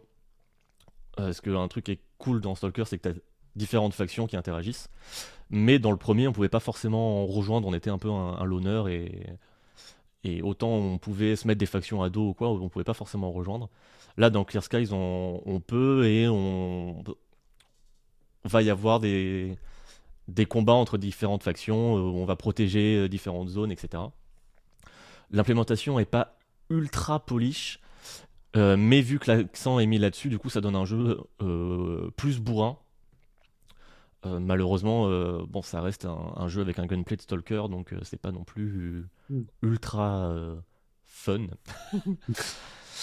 Et en 2009 sort le dernier stalker en date, Call of Pripyat, qui lui va être beaucoup plus axé sur ce que racontent les environnements. Lui met fin à cette, ce découpage en larges couloirs. Là, on va avoir trois grandes zones à explorer, beaucoup plus vastes, qui va laisser plus de liberté aux joueuses. Et euh, pour marquer le pas, on a même au début, au début eu droit à une cinématique d'intro qui récapitule les événements du, du lore et des jeux précédents. Euh, ce qui est le bienvenu, euh, parce que ça reste un, lore que je, que, je trouve assez intéressant. Et pour ne pas avoir. Si on est, si on est venu su- sur ce jeu-là et pas sur les autres, juste parce qu'on est plus intéressé par le côté exploration des trois grandes zones, c'est cool de savoir pourquoi. On peut. On peut le faire sans avoir fait les autres, du coup. Oui, de toute façon, les, les Stalkers sont pas des jeux très narratifs. Euh, Enfin, ils vont pas te raconter de grandes histoires. L'histoire, ça va plus être un, un- une excuse pour te faire découvrir vraiment le, le- le lore et l'histoire de la zone, des Stalkers, des différentes factions, etc. C'est ça qui va, va être le plus intéressant. Euh, donc que la narration dans Stalker est très euh, fauchée. Euh, ça va être par des écrans de, de, de- de texte, de dialogue, euh, un peu cheapos, ou par du coup euh, l'environnement, où là ça marche surtout dans Call of Pripyat. Mais pa- paradoxalement, c'est c'est marrant, tu sais, ce côté fauché du jeu, ça va vachement bien avec l'ambiance du jeu en fait. Oui, et puis ce qu'on nous on s'imagine, alors c'est peut-être euh, complètement faux, mais c'était ce qu'on s'imagine en effet d'une zone euh, sinistrée comme ça, euh. C- Ça, ça fonctionne en fait, euh, le côté vachement brut du, du jeu euh, Oui, carrément. fait corps avec euh, son, son ambiance. Il y a même des, des gens qui vont plus loin en mode oui, c'est une allégorie de ce que c'est de vivre dans l'Europe de l'Est. euh, de, enfin. Il y a- enfin, il y a des gens qui trouvent des excuses au fait que ce soit fini avec le cul pour, pour dire non, ça fait du sens thématiquement. Bon, si tu veux, mais dans, dans les faits, ça reste des jeux un peu relous à jouer. Même si, enfin, pour le coup, le Call of Pripyat est quand même un peu plus intéressant. Euh, plus fun entre guillemets parce que déjà il te donne des armes qui fonctionnent dès le début. Et il est moins axé sur les combats. Euh, du coup le côté exploration et découverte de zones est plus sympa. Ça t'évite tous les allers-retours dans des couloirs larges euh, qu'avaient les deux premiers. Maintenant on va partir du côté donc de 4A Games le studio fondé par Andrew Prokhorov Oles Shishkovtsov Ah, et Alexander Le défi qui se lance, c'est beau. Ah, Ouais, le défi ouais. là. Euh, qui eux en 2010 ont sorti Metro 2033 euh, qui comme Stalker est adapté d'un bouquin euh, mais là beaucoup plus directement adapté du bouquin Metro 2033 donc là clairement Tu peux pas faire plus direct. il y a acquaintance Euh, bouquin de Dmitri Gloukovski. Alors je sais pas du tout ce que vaut le bouquin. J'ai entendu des gens en dire euh, adorer et j'ai entendu d'autres personnes le qualifier de Tom Clancy russe. Euh, ce qui n'est pas forcément pour me rassurer. Après, c'est un Donc, euh, classique. je sais pas ce que ça vaut. C'est en train de devenir un classique, et même ça fait quelques années que c'est un classique du genre. Après, je sais pas non plus ce que ça vaut, mais. Parce a, euh, du coup, il y a Métro 2033, Métro 2034 et Métro 2035, trilogie de bouquins. Euh, donc là, pareil, c'est un, contexte trop cool, quoique un peu chaud. Euh, donc on est dans une Uchronie où une guerre a éclaté en 2013, du coup un futur proche, à l'époque où le jeu est développé, avec une population du coup qui se retrouve réfugiée dans le métro pour éviter de succomber aux radiations et à toutes ces- saloperies qu'il y a dehors à cause de la guerre nucléaire. Et euh, dans le jeu, en tout cas, l'accent est mis sur comment les gens sont réorganisés dans les tunnels du métro euh, pour recréer une société à peu près fonctionnelle. Euh, comment certains groupes essayent juste de vivre pendant que d'autres continuent de s'affronter pour des idéologies qui n'ont plus vraiment lieu d'exister. Notamment en toile de fond un conflit entre stalinistes et nazis. Et il y a aussi un groupe de bandits qui eux sont juste là pour être des connards opportunistes et prendre des gens en otage et récupérer du loot. Euh, et dans le jeu, au final, le, jeu Metro 2033, il y a plein d'idées cool, mais c'est un peu relou dans l'exécution. Euh, Il y a tous les tropes de FPS couloir de l'époque, où on suit tout le temps des, PNJ qui nous balancent de l'exposition et font tout, euh, ils font tout à notre place, ils vont ouvrir les portes et on va, devoir les suivre et nous on fait un peu rien. Du coup, le rythme est un peu bâtard. En plus, les flingues sont mous de ouf, je trouve. Enfin, je trouve qu'il n'y a vraiment pas de feeling dans les gunfights, c'est un peu dommage. Euh, par défaut, vu que c'est un jeu qui se passe dans, des couloirs, dans un métro, bah, le jeu, jeu est super linéaire. T'as fait a une- l'original? Euh, 2033 Ouais. Euh, Oui, j'ai pas touché au Redux. Ah, Ah, parce que peut-être que dans Redux, les armes ont plus de je, peps. je crois que j'ai fait le Redux, moi. Et c'est peut-être ça, parce que je me rappelle pas du tout d'un de, de gunfight plutôt mou. Et je me demande Ah, si c'est c'est pas dû à ça, mais je suis pas sûr. Je suis pas sûr. Oui, bah- oui, je pense, parce que Redux a été sorti après Last Light, et dans Last Light, ils ont donné plus de peps au gun, donc peut-être qu'il y a de ça. ouais. La structure Euh, du jeu, Redux ou pas Redux, reste assez relou. hein. Ah oui, par contre, c'est Ah oui, c'est, ça reste euh, le- couloir, ça, le, le jeu n'a pas changé euh, foncièrement hein, dans le Redux. Ouais, ouais. Il y a plein de moments où en plus tu fais rien, li- littéralement rien. Euh, ou même quand t'as des combats, en fait, tu peux ne rien faire parce que t'avais des compagnons qui vont tirer, euh, qui vont tirer, et toi tu peux juste être là et regarder. Alors c'est cool hein, parce que du coup t'économises tes munitions vu qu'elles sont assez rares, mais euh, bon. Du coup, bon, les gunfights sont pas ouf. L'infiltration marche pas non plus. Enfin, l'IA est horrible. Peut te repérer de super loin ou tu sais pas pourquoi, ou alors elle te repère pas alors que t'es en phase 2. Enfin, vraiment, c'est. C'est le pire, ça. C'est vraiment le pire. L'in- Les, les séquences d'infiltration ratées avec des IA claquées au sol, je crois que c'est un des trucs qui vénère le plus dans un jeu vidéo.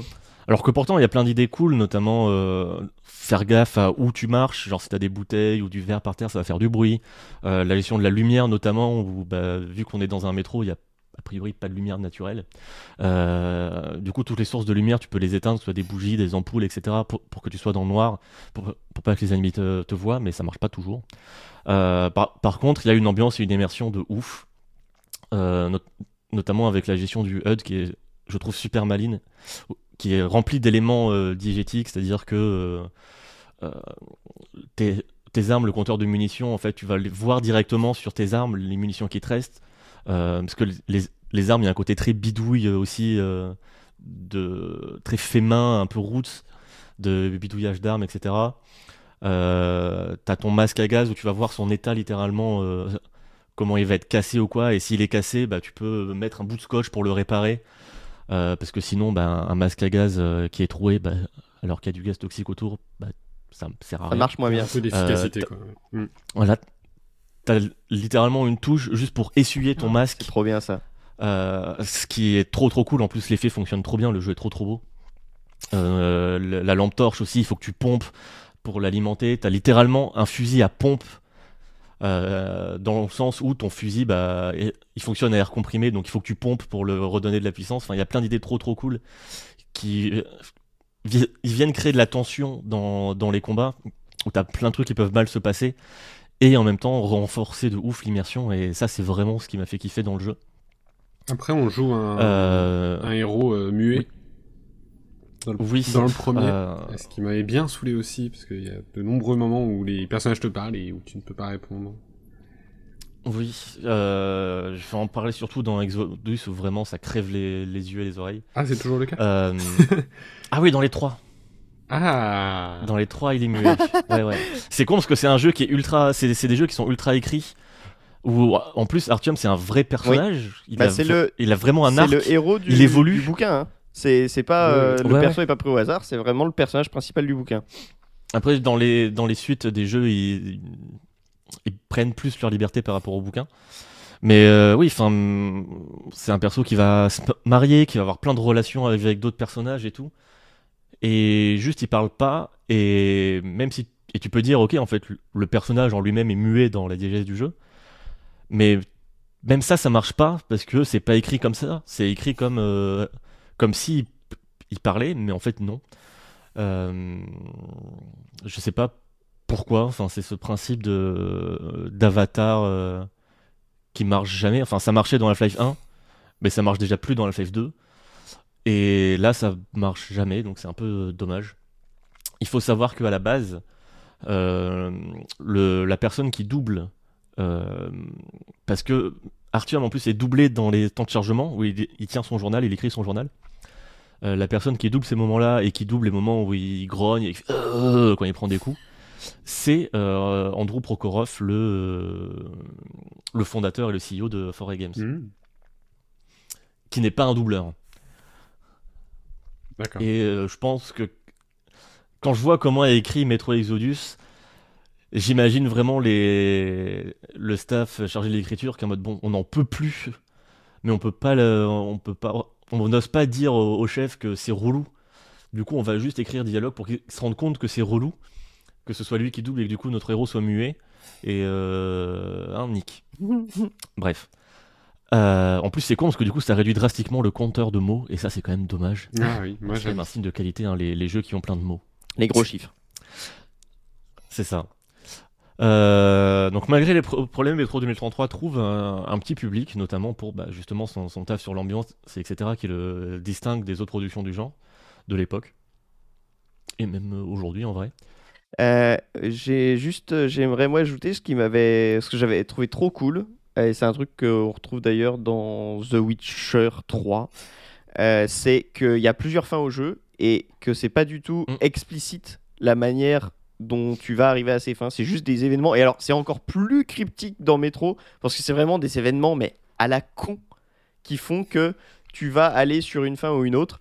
Et euh, alors, Oui, il y a un système de karma. ouais, ouais, euh, qui, qui est, qui est vraiment totalement euh, invisible, quoi. Il y a, il y a- il y a rien qui vous qui dit est vraiment euh, ce qui se inclus au jeu. Ouais, c'est pas de, c'est pas de- bah, forcément, c'est pas des choix de dialogue. Euh, donc c'est uniquement par les, les choix que tu vas entreprendre en jeu, genre si c'est ces bandits-là qui en fait sont un peu innocents, est-ce que tu vas décider de les tuer ou de les- juste de les assommer? Euh, Est-ce que ces gens, tu, tu vas, tu vas les libérer ou pas? Enfin, plein de, de choix un peu invisibles Ouais. Qui vont définir ta fin. euh, Et ouais. j'ai trouvé ça très très cool, c'est très malin, euh, bien plus que bah oui le choix euh, soit gentil ou soit méchant qui est indiqué en gros. Oui, que les. Oui, fais-tu le choix gentil, fais-tu le choix méchant? Mm, T'as le, cho- le temps pour réfléchir. Oui, bon, bah merci quoi. Euh, en 2013, donc, il bosse, euh, il, il lance, euh, ils sortent la suite, Metro Last Light, qui a l'ambition, elle, de, du coup, améliorer les combats, qui était un, un point vraiment euh, critiqué sur Metro 2033. Euh, pour que au final plus de monde puisse profiter de leurs propositions un peu extrêmes en termes d'immersion, etc. Du coup, le jeu est plus bourrin, mais aussi bah, plus agréable à jouer. Ça reste un, FPS linéaire qui garde toutes les bonnes idées d'immersion euh, et d'ambiance, euh, qui est juste plus agréable à jouer tout simplement. Donc bah, c'est cool. Et euh, il commence à bosser sur une suite, donc le troisième épisode. Et là, il, il décide de sortir un peu des sentiers battus. Euh, donc en 2009, en 2019, pardon, sort Metro Exodus, euh, qui signe la fin des larges couloirs. Là, on a trois grandes zones à explorer, ce qui donc laisse plus de liberté aux joueuses. Euh, on a même droit à une cinématique d'intro qui récap les événements du lore et des jeux précédent- précédents, pour les personnes qui viennent jouer à Mmh. celui-là juste pour, le- pour le, le côté plus ouvert. Euh, je triche un peu. En vrai, c'est deux grandes zones. La troisième a, subi de grosses coupes lors du développement, mais à la base, ça devait être trois grandes zones. Euh, mais du coup, ça niquait mon, mes, Oui. tous mes parallèles. J'espère que vous avez tous noté. Euh, sinon, euh, réécoutez. euh, Ce sera de toute façon dans le quiz. Combien y a-t-il de parallèles Du coup, Métro Exodus. Enfin, on sort du métro. On sort du métro. Euh, c'est un road trip donc à travers la, la Russie à bord d'un train pour trouver un endroit où, où vivre et se poser. Euh, puisque Artyom euh, a ce rêve, cette obsession de se dire que en fait c'est peut-être possible de vivre dehors et euh, il se rend compte que bah, en fait oui il y a des gens qui vivent dehors et que le fait que euh, que tout le monde croit que euh, dehors il n'y a plus rien, ben, c'est c'est un, un mensonge. C'est un peu plus Euh, RER, spoil pour les 15 premières minutes du un jeu. peu plus attention. RER Exodus ou pas du coup euh Euh, non, c'est train Exodus. train... Ah, train de banlieue ou train de grande ligne? Ah non, gros gros train, grosse locomotive, tout de chou. Hein. D'accord. Grande ligne. Grosse locomotive à charbon, euh, fou fou fou, euh, voilà. Euh, du coup là on retrouve tout ce on retrouve malgré tout tout ce qui fonctionne dans le métro avec une DA euh, beaucoup plus variée du coup et moins suffocante. Euh, les zones ouvertes je trouve sont d'une taille vraiment en- parfaite, ni trop grande ni trop petite. Euh, à chaque fois que, je commençais à me lasser d'une zone, bah, en fait euh, le jeu aussi il disait bah ok en fait c'est bon on, passe à la suite. Il y a des changements de rythme qui arrivent toujours au, bon moment. Vraiment, le rythme de Metro Exodus, je le trouve formidable. Et c'est ouf venant de, de Metro 2033, où le rythme était un peu relou. Euh, Il y a vraiment une super alternance entre les séquences ouvertes, les séquences plus linéaires qui, sont plus traditionnelles euh, du, coup par rapport aux, autres métros, mais qui je trouve fonctionnent très très bien, remplies de bonnes idées et euh, qui varient aussi les ambiances. Il y a des séquences d'infiltration qui fonctionnent et qui sont ultra agréables. De pouvoir jouer avec la lumière, avec la, avec la nuit, parce que vu que c'est des zones ouvertes, il y a un cycle jour-nuit, donc tu peux aller te coucher euh, dans des, planques pour, faire passer le temps et te, lever la nuit pour prendre d'assaut un camp de bandits, par exemple, et ça marche trop bien. Euh, les fusillades sont vraiment jouissives, les armes ont, vraiment un super peps, le sound design est trop trop cool. Euh, Il y a des ambiances un peu plus flippantes avec des séquences avec les monstres, notamment les monstres qui réagissent surtout à la lumière. Et du coup, tu vas être dans des souterrains à combattre les monstres avec ta lampe torche, qu'il va falloir recharger en pompant, etc. Enfin, il y a vraiment des séquences qui fonctionnent trop trop bien.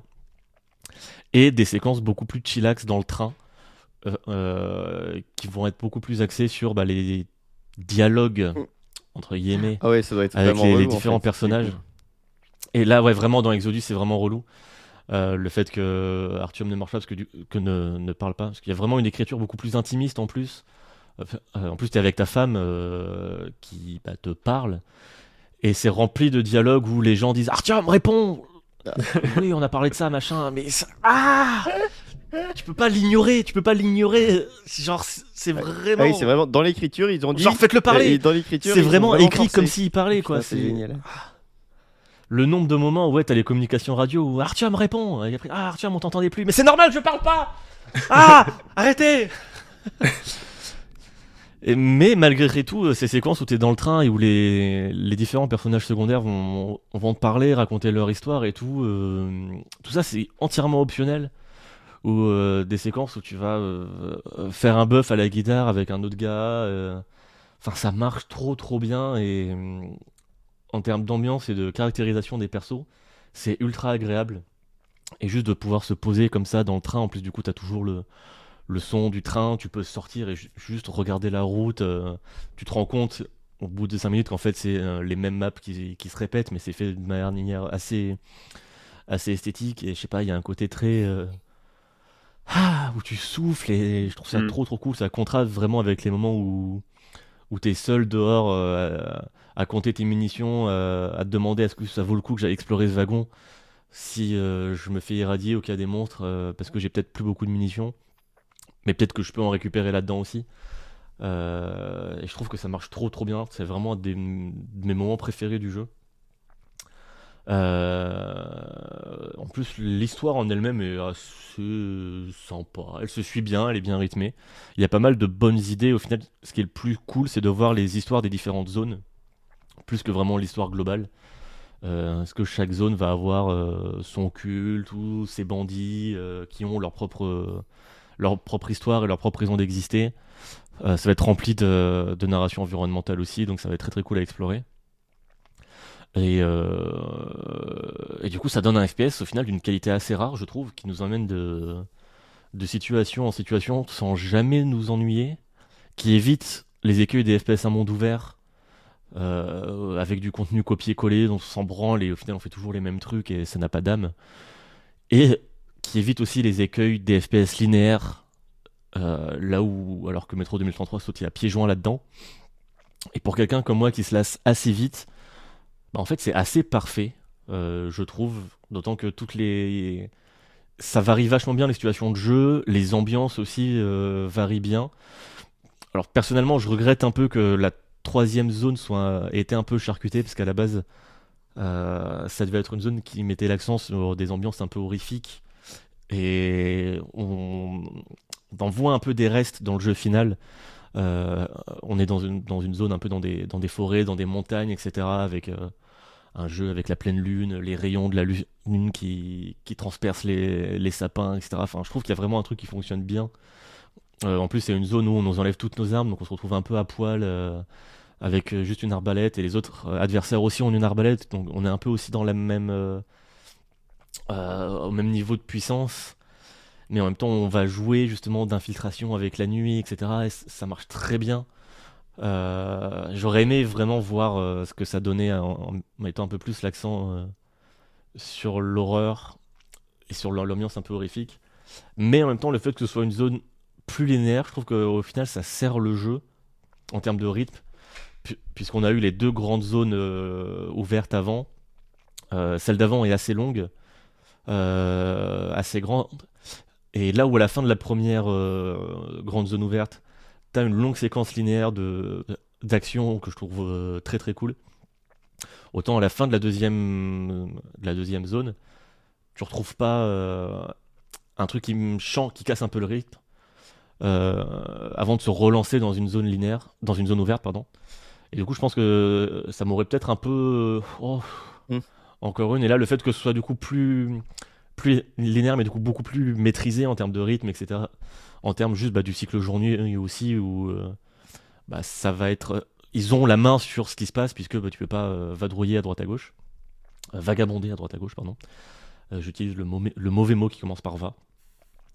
Euh, et du coup, je trouve qu'au final, ça, c'est assez euh, élégant et ça sert le jeu, donc tant mieux. Euh, en plus, le jeu tue la gueule. Les métros, ça a toujours été des jeux qui, à leur sortie, mettaient les, les PC à genoux et, et, Mm. et en mettaient plein la gueule. Euh, mais là, le fait que ce soit dans des environnements ouverts, vraiment, c'est insane. En plus, artistiquement, euh, les différentes zones, vraiment, euh, que ce soit la première zone ouverte, très de glace, un peu en hiver, de la neige 10 sur 10 pour toi, Truffe. Oui, Euh, ouais, il y a des- la deuxième zone qui va être dans des déserts, euh, une ambiance un peu à la Mad Max avec un soleil pesant et tout, où, où vraiment tu sens le, le soleil qui, qui, qui s'abat sur toi. Euh, je trouve que ça rend vraiment super super bien. En plus, en 2021, ils ont sorti une version PC Enhanced Edition euh, qui est assez intéressante puisque c'est le premier jeu uniquement euh, qui fonctionne uniquement avec le ray tracing. C'est-à-dire que si t'as pas une carte RT- RTX, tu peux pas lancer le jeu puisque tout l'éclairage du jeu euh, fonctionne euh, grâce à cette technique-là. Ah ouais. Et euh, alors le, le jeu à la base, quand il est sorti, avait un- une fonction aussi ray tracing, mais je vais rentrer dans des détails un peu techniques, mais en surface.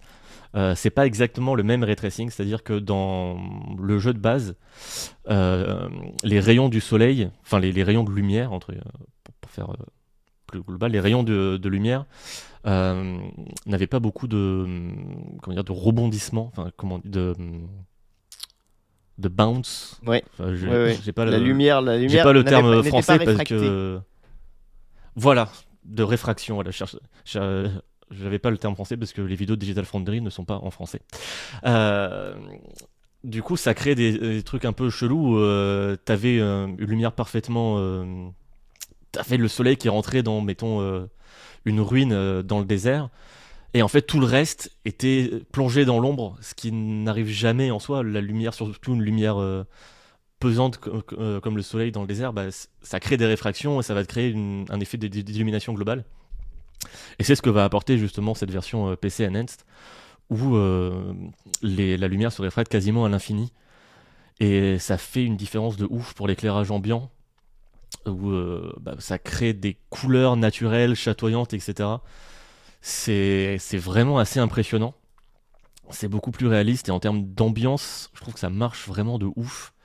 C'est vraiment saisissant, toutes ces séquences où tu es à l'intérieur et en fonction de ce que ta lampe torche va éclairer, ça va donner de la couleur, une couleur différente euh, à l'environnement, etc. Enfin, vraiment, c'est trop trop joli. Et en plus, ça facilite considérablement la tâche pour les développeurs, c'est insane. Euh, je vous conseille d'aller jeter un œil à, la vidéo Digital Foundry justement qui parle de euh, Metro Exodus PC Enhanced. On voit euh, comment les devs éclairaient les scènes à la base dans Metro Exodus, la version normale, où bah, tu as un asset de bougie, bah, tu vas dire ok ça en fait c'est une source de lumière, tu vas euh, gérer la direction et tu vas créer plein de sources de lumière un peu factices Mm. pour éclairer la scène. euh, Enfin, les, les gens qui, pour revenir sur, euh, sur Elder Scrolls, dans Skyrim, quand tu mets un mode pour que les sources de lumière soient uniquement les objets qui émettent de la lumière, tu te rends compte que dans les lumières, dans les caves, etc., tu ne vois plus rien euh, parce que c'est bourré de lumière factice. Mais d'ailleurs, c'est dans tous les jeux vidéo. hein. Oui, oui, tous les jeux vi- vidéo fonctionnent comme ça, mais je- c'est vrai que dans Skyrim, c'est un peu grossier, où tu arrives dans une maison et t'as genre deux bougies, et le truc est ultra éclairé. Non, mais attends, mais euh, elle vient d'où la lumière? Euh, Ah, c'est sûr que si tu y réfléchis. Metro euh, Exodus tombait pas dans ce piège-là. Oui, voilà, l'éclairage de Metro Exodus en version Vanilla était plausible et logique, qu'il y avait un vrai sens du détail, mais ça demande un taf de ouf de euh, placer toutes les lumières à la main, de réfléchir aux, lumières euh, factices et du coup aux lumières de la réfraction, puisqu'il faut la créer soi-même, puisqu'elle n'existe pas. Euh, donc déjà, il faut petit casse-tête de comment on éclaire la scène, comment on pose toutes les sources de lumière là, comment on gère leur puissance, etc. Et ensuite, bah, le temps de calcul de, ok, générer lumière, et euh, on laisse euh, un PC tourner pendant euh, 20 heures pour qu'il nous génère euh, la lumière du niveau, quoi. Alors que en- avec cette technique de ray tracing et d'illumination globale, bah, tu mets ça, source de lumière, donc on la pose là, euh, la bougie, euh, l'éclairage, euh, le soleil qui transperce euh, la fenêtre ici, on coche la case ray tracing, paf, c'est bon, il y a une lumière dynamique ultra réaliste, t'as pas à, à la générer ni rien, et c'est un gain de temps et de ressources, mais tellement considérable. Si vous voulez une bonne illustration de ça aussi, euh, vous pouvez regarder les maps de Minecraft qui utilisent le ray tracing.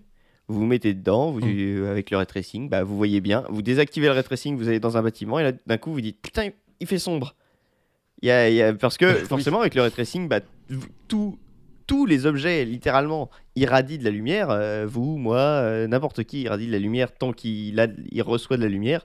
Et donc euh, là, vous vous dites ah ouais, d'accord. Donc en fait, c'est ça, c'est à ce point en fait quand vous activez le ray tracing et vraiment que vous mettez les potards, je dirais au max, de genre c'est la vraie vie, vas-y, fais, fais comme dans la vraie vie. Et là, vous vous rendez compte que oui, la lumière va partout. et- Ouais, ce qui fait surtout la différence, c'est c'est vraiment ouais, ça, la réfraction de la lumi- lumière. Parce que tu peux avoir un ray tracing euh, où juste, oui, en effet, la, lumière va, euh, va tracer euh, la lumière de manière euh, naturelle et, et réaliste. Mais si, comme dans Metro Exodus de base qui est sorti en 2019, donc encore au début, au balbutiement en gros de la techno, c'était, je crois, un des premiers jeux à, à avoir cette implémentation-là. Si, si t'as pas vraiment cette réfraction de la lumière, l'effet est beaucoup moins saisissant et réaliste et va avoir beaucoup moins d'impact, je trouve. Et je trouve ça vachement intéressant de, de voir ça, un jeu qui, qui est. Enfin, la conversion d'un jeu existant avec ces technologies-là, à quel, à quel point ça facilite vraiment le travail pour les devs. J'ai vraiment envie de voir ce que ça peut donner dans le futur où ça sera devenu la norme Surtout qu'en en plus, ça va encore plus se développer, même euh, sans avoir des grosses cartes graphiques et tout. Euh, parce que bah, avec euh, c'est ce que montrait l'Unreal Engine, euh, Engine pardon, euh, 5, euh, où eux ont développé leur propre techno de ray tracing qui justement permet de faire Mm. pas mal de réfraction de lumière, alors peut-être pas entière, mais qui en fait beaucoup. Et mais avec justement une techno qui permet de consommer vachement moins de ressources, ou je sais plus, je sais plus ce que tout le délire. Oui, oui, oui. Mais voilà, Et ça, ça risque toujours les technos pire de, de downsampling comme le DLSS ou le Fidelity FX d'AMD qui permettent de euh, faire souffler un peu de nos cartes graphiques. Parce que oui, euh, Metro Exodus, euh, la version PC Enhanced, elle est très, gourm- elle est très gourmande. Elle m'a fait remettre de la pâte thermique sur mon CPU parce que Ah ouais. il est monté à 100 degrés. Euh, Mais ouais, je trouve ça trop trop cool et j'ai hâte de. J'ai hâte que bah, les level designers n- n'aient plus à passer euh, euh, des journées entières à euh, placer manuellement des sources de lumière et à attendre que ça génère vraiment pour un résultat incroyable. Alors après, ça pose le problème de. bah, ça fait que des trucs réalistes et sur des jeux beaucoup plus esthétisants. bah, t'as peut-être pas forcément envie tout le temps d'avoir des jeux photoréalistes. Après, il y a toujours moyen de bidouiller justement avec cette réfraction de lumière pour euh, créer des effets. Voilà, je me rappelle de moments où euh, euh, J'étais le noir complet dans un camp de bandits où j'avais éteint toutes les lumières pour m'infiltrer et ma lampe torche se pose sur un, cochon qui était dans le coin en élevage. Et du coup, bah, ça crée une réfraction de lumière un peu rosée aux alentours. Donc, je pense qu'il y a moyen de créer de nouvelles formes de bidouilles pour euh, faire des décors un peu plus, euh, un peu plus esthétiques et fantaisistes. Euh, mais de toute façon, ça reste un gain de temps considérable. Donc, je suis très cu- curieux de voir jusqu'où ça, ça peut aller et qu- quels vont être les prochains jeux à, avoir l'audace de dire vous ne pourrez pas lancer notre jeu si vous n'avez pas de, de quoi lancer du ray tracing quoi.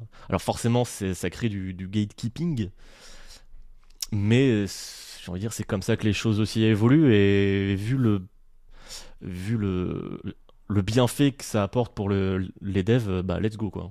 Non, et puis bah, après, euh, enfin, genre, je- je- la, la version PC Enhanced euh, porte bien son nom parce qu'elle doit être que sur PC, I guess.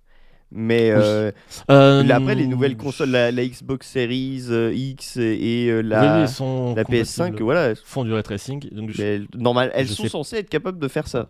Donc, euh, Oui, normalement, elles sont censées capables de le faire. Euh, bah, Spider-Man Miles Morales, euh, le ray tracing est, est très stylé. Mais là, c'est plus du ray tracing de reflets. Oui.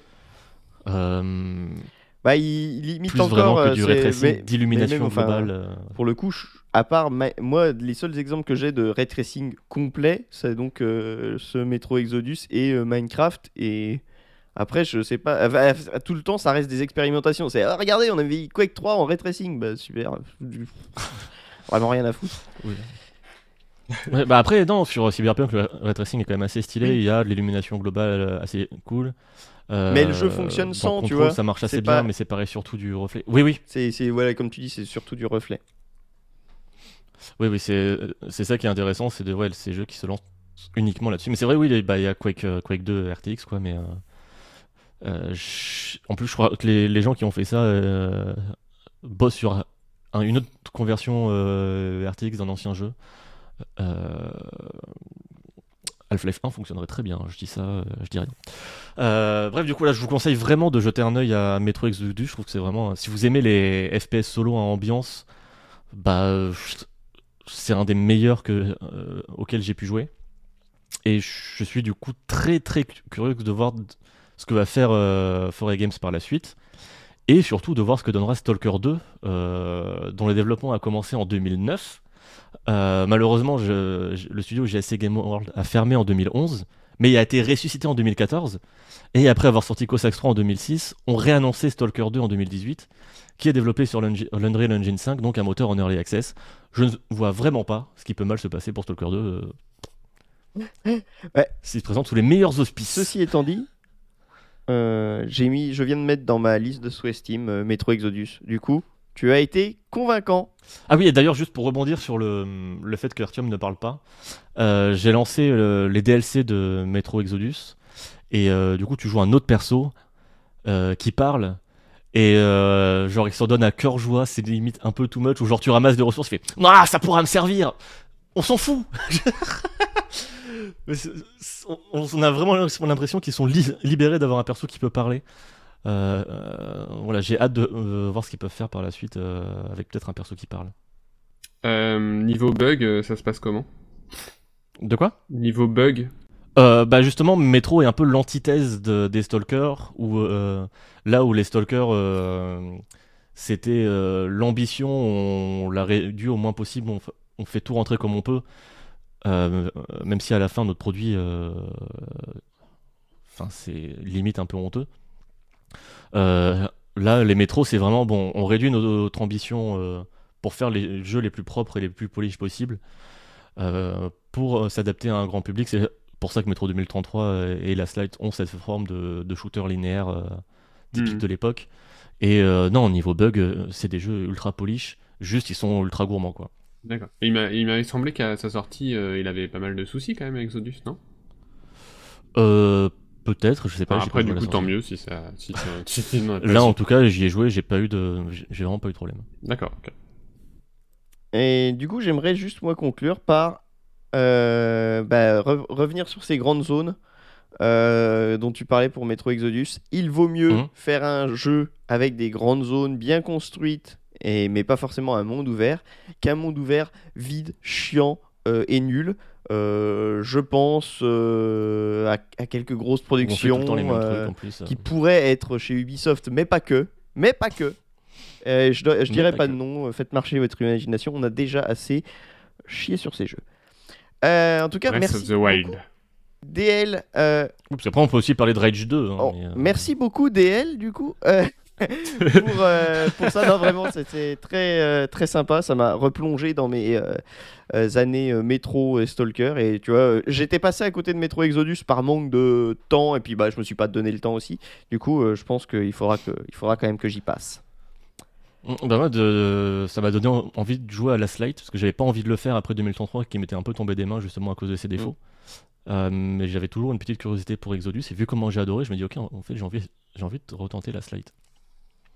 Eh bien, très bien. Eh ben euh, voilà, on va pouvoir euh, conclure là-dessus et passer à la suite, c'est-à-dire, euh, je vais vous parler de l'histoire du point and click. Paris en automne, les derniers mois de l'année et la fin d'un millénaire. La ville évoque en moi des souvenirs de café, de musique, d'amour et de mort.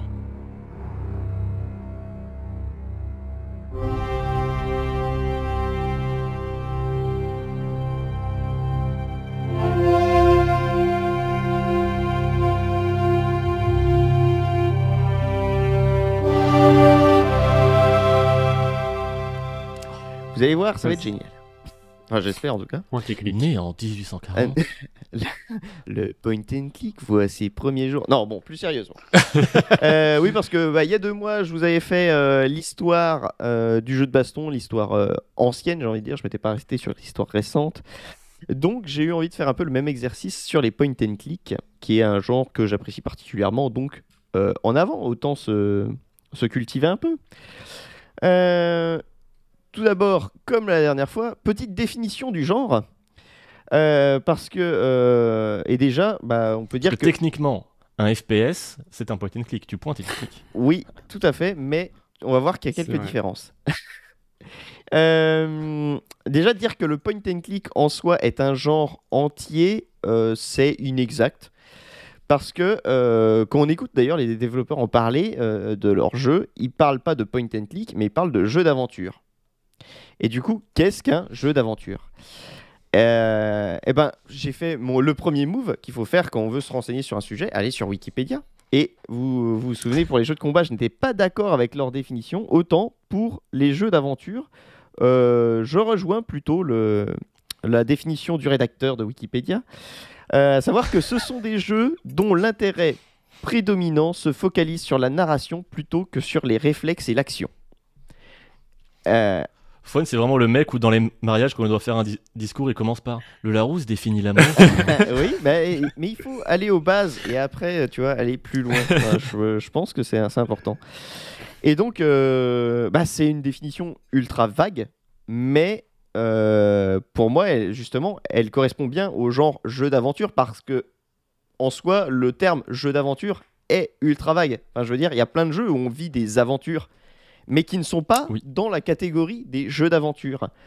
Euh, parce que bah, euh, la, la caractéristique vraiment du jeu d'aventure, c'est ce manque, entre guillemets, d'action. Euh, et du coup, bah, Uncharted, qui est quand- en fait qui est presque la retranscription d'un film d'aventure, comme à Indiana Jones, un Mm. machin, n'est pas un jeu d'aventure, c'est un jeu d'action-aventure. Et parce que bah, on tire sur des méchants, euh, ça bouge de partout, là là, euh, ce train va tomber, mais si je ne bouge pas, il ne tombera pas de toute façon. Ce- cette séquence est nulle à chier. Je, je le dis comme ça. on dit pas c'est nul à chier, on dit c'est scripté. Euh, eh ben, elle ne fonctionne pas en termes de tension, je trouve. Elle veut, elle veut nous faire croire qu'il y a une tension et ça ne fonctionne pas parce qu'on sait qu'il n'y a pas de tension. C'est parce que tu es vieux. Euh, Peut-être, je suis sûrement vieux et chiant et vous pouvez jeter à la poubelle cette, euh, cette chronique si ça, vous, si ça vous fait plaisir. En même temps, tu nous fais une chronique sur les point and click. Euh, voilà, voilà. Je, ouais. je suis très probablement vieux et chiant. Du coup, du coup si Uncharted n'est pas un jeu d'aventure, les point and click, eux, sont bien des jeux d'aventure parce que bah, le gameplay est vraiment réduit à vraiment un minimum et vous n'aurez besoin dans la 99% des, des situations besoin d'aucun réflexe et euh, d'habileté, d'agilité, tout, tout ce que vous voulez. Et du coup, Pas besoin d'être dextre. oui, Très bonne euh, saison 9 d'ailleurs. Ah non. Alors, plus tard. Euh, faut que j'aille vite là. Euh, du coup, quelle est la spécificité du point and click euh, dans le genre de jeu d'aventure? Ben, tout simplement, euh, le gameplay se fait à la souris et voilà, c'est tout. C'est le, le principe, c'est que vous pouvez jouer avec une main sur le mulot et une main ou l'autre main où vous voulez. Mais Mais comment expliques-tu qu'il existe des point and click sur console alors? Il existe des point and click sur console, mais au final, le gameplay Ou sur téléphone. est. Oui, bah Sur après, euh, sur téléphone, tu, tu remplaces le mulot par ton doigt et ça marche. Non, mais voilà, le prototype du point and click. Et après, on va le voir, le genre évolue. Ne, ne, préci- ne mettez pas la charrue avant les bœufs, enfin. Euh, parce que je- on va parler de l'origine du point and click et à ce moment-là, les consoles n'existaient pas. Alors, voilà. On va pas commencer à me. Euh, du coup, qu'est-ce que le prototype du point and click? Euh, bah donc c'est un jeu d'aventure et qui est rythmé par des puzzles, des énigmes euh, et euh, où votre personnage va devoir bah, triompher de, toutes ces situations imposées par le récit via son intellect ou au moins l'intellect du joueur parce que des fois vous allez jouer un gros débile mais qui va sortir des situations les plus retorses. Et donc voilà ce qu'est un point and click. Donc Silent Hill est un point and click. Euh, non, parce qu'il faut quand même. euh, Il y a de l'esquive, il y a du tir, tu vois. Tu, tu... Il y en a. C'est pas le, le cœur du jeu.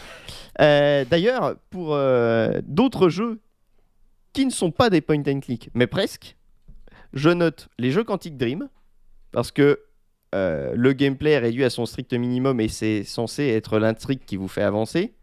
Mais il n'y a pas de puzzle. Vous avez aucune énigme dans euh, les jeux Quantic Dream, à part juste peut-être que vous êtes passé à côté de cet objet euh, qui était nécessaire pour la suite de l'intrigue et donc le jeu est bloqué, mais c'est pas une énigme.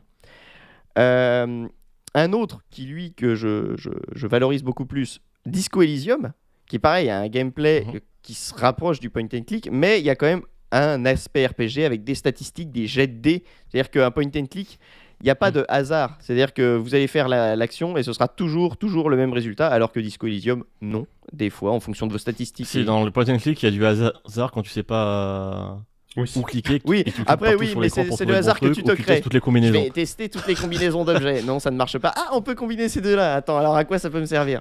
Voilà, Non mais c'est Je clique linéaire. partout quoi, sur c'est l'écran jusqu'à ce qu'il y ait une interaction. c'est ça. Et un autre jeu euh, qui n'est pas un point and click, euh, c'est The Witness, qui pareil a un gameplay minimaliste, mais qui est surtout un jeu de puzzle. C'est vraiment les énigmes. Et pour le coup, l'histoire, elle est nettement en retrait. On pourrait vraiment pas dire de The Witness. Même si il y a, y, a, y a quelque chose. On est d'accord. The Witness est génial, mais c'est pas genre le scénario qui te fait avancer. C'est vraiment le plaisir de euh, réussir les puzzles qui te fait continuer The Witness. À mon sens. hein. C'est pour ça que c'est plus un jeu de puzzle, même si il y a, ben, enfin, comme dans euh, les jeux de, de- Zut, j'ai oublié le nom du créateur. Ah, attendez, De quoi De The Oui. Witness? Jonathan Blow. Jonathan Blow. Jonathan Blow, voilà, euh, si vous avez fait Braid, euh, et ben, dans la même euh, lignée de, de- de narration euh, à plusieurs couches, il y a The Witness. Euh, mais bref, voilà, je, je ne considère pas ces jeux comme des point and click parce que à chaque fois ils ont des divergences vraiment trop fortes avec, euh, avec le genre. Mais du coup, comment ont commencé les point and click? La préhistoire du point and click. Euh, déjà, on peut évoquer très vite les jeux d'aventure textuels qui donc ne sont pas des point and click parce que tout se Mhm. faisait au clavier et date d'avant l'invention de la souris. Donc euh, forcément, ça ne peut pas être des point and click. Mais donc euh, on peut parler de Castle qui est sorti en 74. Là, C'est vraiment la préhistoire limite du jeu vidéo. hein. Euh, mais Est-ce que donc tu vas faire l'histoire Est-ce que tu vas faire l'histoire de tout ce qui n'est pas du point and click Oui, alors à propos de ça, le STR. Tetris Alors, Unreal Tournament. Non, non, c'est. c'est- c'est- j'ai- J'avais fini là, arrête de me couper. Euh, euh, euh, mais du coup, voilà, c'est des jeux d'aventure. On vous raconte une histoire et euh, vous allez faire des actions dans des pièces avancées. Et au final, ce qui est assez marrant, c'est qu'on retrouve l'idée euh, des verbes d'action qu'on pouvait avoir dans euh, les point and click LucasArts. Les point and click LucasArts. Dans le scum. Donc, donc voilà, c'est pour ça qu'il y a vraiment une, une affiliation. Donc les point and click sont vraiment le- les enfants de ce genre de jeu d'aventure textuel. Mais du coup, comme je disais, euh, sans souris, pas de point and click. Et la souris, mine de rien, c'est assez moderne entre guillemets parce que ça date de 79. Donc c'est pas, euh, c'est pas, euh, c'est pas. Il y a eu les ordinateurs et en même temps les souris, alors que maintenant, bah, évidemment, tout le monde a une souris. Et euh, c'est grâce à l'Apple II, hein, pour un petit cours d'histoire, euh, c'est l'Apple II qui a vraiment fait euh, euh, exploser la souris comme, euh, comme accessoire euh, important pour les, les ordinateurs. Euh, Maintenant, ils inventent des chiffons à 100 balles. euh, bah voilà, ils ont pas, euh, ils ont un peu changé de direction depuis, mais bon. Euh, sera sûr, peut-être que le chiffon, après, ça deviendra de- un truc incroyable. On en aura tous besoin. Euh, bah oui, c'est mais c'est- déjà le cas. Oui, voilà, ça, j'essaye de. Bref. Euh, Peut-être qu'un jour, il y aura des chiffons dans toutes les maisons. Oui, oui, il faut. oui, peut-être que- peut-être qu'on devra essuyer des trucs. Euh, Et du coup, euh, même si c'est pas un point and click, j'aimerais quand même évoquer King's Quest euh, de Sierra, qui Mhm. a tout d'un point and click. Euh, Il y a la vue à la troisième personne, euh, c'est vraiment une espèce de proto. Et vous faites pareil, et sauf que toutes les interactions se font au clavier avec les verbes d'action des jeux d'aventure textuels. Donc, euh, King's Quest qui appartient à Microsoft. Bah comme, comme beaucoup de choses maintenant. Mais du coup, le premier point and click référencé comme étant un point and click, c'est une démo sur le dit Apple II. Et oui, parce qu'on a une souris, il faut bien qu'on montre aux gens comment s'en servir. Et euh, Cocorico, c'est un, une petite démo française qui s'appelle, et alors là, honnêtement, je le trouve trop bien, Joe, La souris golotte. Oh C'est trop mignon. Et donc créé par Jean-Louis Le Breton et Fabrice Gilles. On peut pas faire plus français. Euh, et du coup, après, euh, en 85, on voit il y a les jeux, euh, le jeu déjà vu et Enchanted Spectres qui sort en 86. Avec Denzel Washington? Non, non, sans Denzel Washington. C'est, on parle du jeu vidéo là. Euh, et du coup, c'est, là que pour moi s'arrête la préhistoire du point and click et euh, après vont, va arriver l'âge d'or. Euh, et oui, j'emprunte le nom du, de, de l'arc mythique de Berserk parce qu'on ne parle jamais assez de Berserk dans cette émission et qu'il fallait que je droppe le nom et sinon ça n'a aucun rapport. Euh, Parce que je crois pas que l'âge d'or ce soit un terme inventé par Berserk. c'est un terme inventé par Berserk, j'ai vérifié. Euh, c'est faux.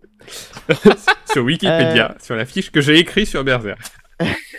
Donc le point and click Berserk. Il n'existe pas, mais je vais vous dire comment je l'imagine. Euh, non, du coup, l'âge d'or, parce que bah, c'est les années 90, il y a vraiment énormément de, de, de point and click qui vont sortir et qui vont vraiment marquer euh, l'histoire du jeu vidéo, tout simplement, euh, pas que l'histoire du genre. Euh, bah, déjà, il y a Sierra qui continue à faire pas mal de productions après, après King's Quest. Mais bah, évidemment, je suis obligé, on en a déjà parlé, mais LucasArts qui, dans les années 90, euh, même un peu avant, fait euh, énormément de point and click. Donc euh, Maniac Mansion en 87, après il y a les Indiana Jones, les Monkey Island, Grim Fandango, Full Throttle. J'en oublie, mais c'est que des noms que vous avez potentiellement déjà entendus et qui, sont et qui ont été ressortis en remasterisé euh, il y, a, il y a quelques années. Bref, c'était vraiment de, de ce sont d'excellents jeux en fait.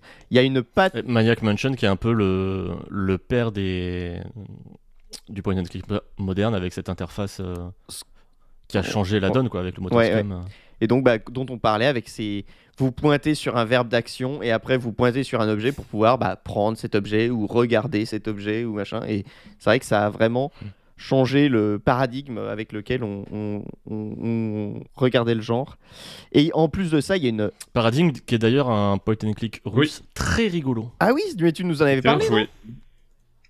Euh, dans, dans un club moutarde il me semble ou alors euh, Dans un vieux. euh, ouais ouais peut-être Peut-être que je l'ai dans déjà une mentionné. balade Ce serait un, un très bon sujet de balade, ça. Et du coup, la patte LucasArts, euh, qui bah, est, est bien connue et vraiment qui a marqué le genre. Donc, c'est des énigmes complètement tordues et complètement tordantes. Pas mal, honnêtement, elle est pas mal celle-là. Euh, Oh, elle manie le verbe avec aisance. Euh, et au final, c'est entre guillemets tout, mais c'est déjà incroyable. En fait, les, les jeux ont un humour qui, qui, qui, est, euh, qui est vraiment fandard à chaque fois. Euh, et tous les univers qui déploient euh, sont bien, bien faits. Les énigmes, en fait, sont en cohérence avec l'univers et avec l'humour du, du jeu. Euh, et c'est Il y a un sens ouais, de, de l'absur- de l'absurde qui est assez euh, délicieux ouais, dans, dans ce côté. euh, le monde est débile, mais c'est vraiment le nor- normal pour tous les personnages. Et, et c'est vraiment une. Ouais, un, un absurde très. très propre, j'ai envie de dire. C'est clair. Très, bah, tout, ouais, ouais, tout est cohérent dans l'absurdité, comme tu disais. Et ça me fait plaisir que tu aies utilisé le mot délicieux parce que je l'avais utilisé aussi dans mon texte. Donc, euh, Oh. c'est, c'est- tu vois, on est vraiment sur la même longueur d'onde, c'est parfait. Euh, D'ailleurs, j'évoque un puzzle de Monkey Island pour vous dire, euh, pour quand même illustrer le, le propos. C'est euh, donc Guybrush Threepwood est dans l'eau ficelé à un gros poteau qui l'empêche de remonter. Quoi. Il se fait comme on imagine un bloc de, un bloc de ciment dans, la, dans la mafia. Quoi. Là, il, va, il va se noyer. Alors, c'est un point and click, il n'y a pas du tout de limite de temps. Hein. Guybrush va se noyer, mais en fait, euh, pas du tout. Vous pouvez le laisser une infinité euh, de temps dans l'eau, il ne mourra jamais. À côté de vous, Oh, il n'y a aucune tension comme dans Uncharted 2. Exact. Mais, Exactement. mais c'est Mais pas c'est pas du typiquement le- cette énigme. comment C'est pas typiquement cette énigme. où- C'est pas justement cette énigme où si tu restes genre 20 minutes sans rien faire, il coule justement? Ah, je... bah, alors honnêtement, je sais pas parce que je suis resté un moment bloqué à ce truc et il est jamais mort. Il y en a Et- une, je crois. Je il me sais plus si semblait- c'est dans le premier ou dans le second. Il me Mais semblait où que tu peux mourir si tu ne fais rien. Ah d'accord, bah peut-être. Mais euh, moi, enfin, j'essayais des trucs, donc peut-être que ça reset le compteur. Oui, oui. Euh, mais c'est ce qui est génial, c'est que à côté de vous, enfin juste à côté, il y a plein d'élé- de- de- d'instruments tranchants. C'est-à-dire qu'il y a des cisailles, des ciseaux, euh, des couteaux, des sabres, des machins, mais vous ne pouvez pas les atteindre parce que vous êtes bloqué par la corde qui vous, euh, qui vous retient au, au- au poteau. Et donc, euh, vous ne savez pas quoi faire. Et la solution, c'est juste de prendre la statue et de la mettre dans sa poche et pour pouvoir remonter. Ça n'a aucun putain de sens et c'est tellement génial. Et, et- et c'est. Enfin, moi, ça m'a- quand j'avais compris et que j'avais fait le truc et que je l'avais vu mettre la statue dans sa poche, j'ai fait Oh les bâtards, je les déteste en même temps je les adore. Il y a vraiment un, un rapport euh, amour-haine très fort hein, quand on fait ces jeux. Ouais, Je pense aussi à cette énigme de Day of the Tentacle, je crois, où pour je sais plus quelle raison, tu as besoin qu'il pleuve. Et euh, euh, du coup, pour euh, provoquer la pluie, tu laves une calèche parce que bah, quand tu laves ta voiture, après il pleut et comme ça elle est redégueulasse. je je m'en rappelais plus, c'est parfait. non mais vo- voilà, c'est bah, deux très bons exemples des, des énigmes et des puzzles de- des jeux LucasArts qui sont incroyables. Euh, Qui parfois pose des problèmes euh, euh, après traduction en français où il y a des énigmes qui fonctionnent grâce à des, Des jeux de mots, ouais. jeux de mots, euh, en anglais, comme le- la fameuse Monkey Wrench qui en français n'a plus aucun sens. c'est le risque d'avoir un jeu trop écrit et euh, difficile donc à adapter. Euh, J'aimerais aussi évoquer les jeux mixtes. Parce que bah, euh, même s'ils reviennent à une vue à la première personne, euh, ce sont des point and click, tout ce qu'il y a de plus normal. Et euh, donc Myst, ça date de 93. J'ai été surpris de me rappeler que c'était aussi vieux. Euh, et euh, qui ça nous propulse dans un monde photoréaliste. Alors photoréaliste, honnêtement, j'ai pas regardé les images de Myst, euh, mais moi dans ma tête c'est photoréaliste. Et après, quand je vois 93, Alors, je... me dis, ça doit pas être photoréaliste, photoréaliste. Alors je cr- crois qu'il y a un Myst euh, rétr- RTX hein, qui existe. Oh là là là là. Euh, Mais du coup, euh, c'est, c'est- vous êtes dans, des univers euh, différents. Enfin, c'est, c'est beau dans un tout autre genre que les point and click en 2D euh, classiques, avec des énigmes qui elles sont pas du tout euh, loufoques comme celles de LucasArts, mais euh, vraiment retorses. Et là, euh, ça- les, les- les neurones vont fumer. Mais voilà, c'est, c'est- ça a vraiment marqué parce qu'il y a eu tout plein. Il y a eu d'autres jeux mixtes. Je crois qu'il y en a au moins 4 Je sais plus, mais euh, Euh, on doit être, on doit être là-dessus. Euh, J'ai évoqué aussi les jeux Revolution Software avec euh, Beyond the Steel Sky et Broken Sword qui sont bah, moins loufoques que des LucasArts, mais qui bah, une- ont une volonté d'ajouter un peu plus de mise en scène avec des scènes cinématiques, un, un récit un, bah, un peu plus serious business. C'est pas compliqué de faire un peu plus serious business que LucasArts, vous me direz, mais voilà, c'est des histoires un peu plus sérieuses, mais qui, qui ont des qualités.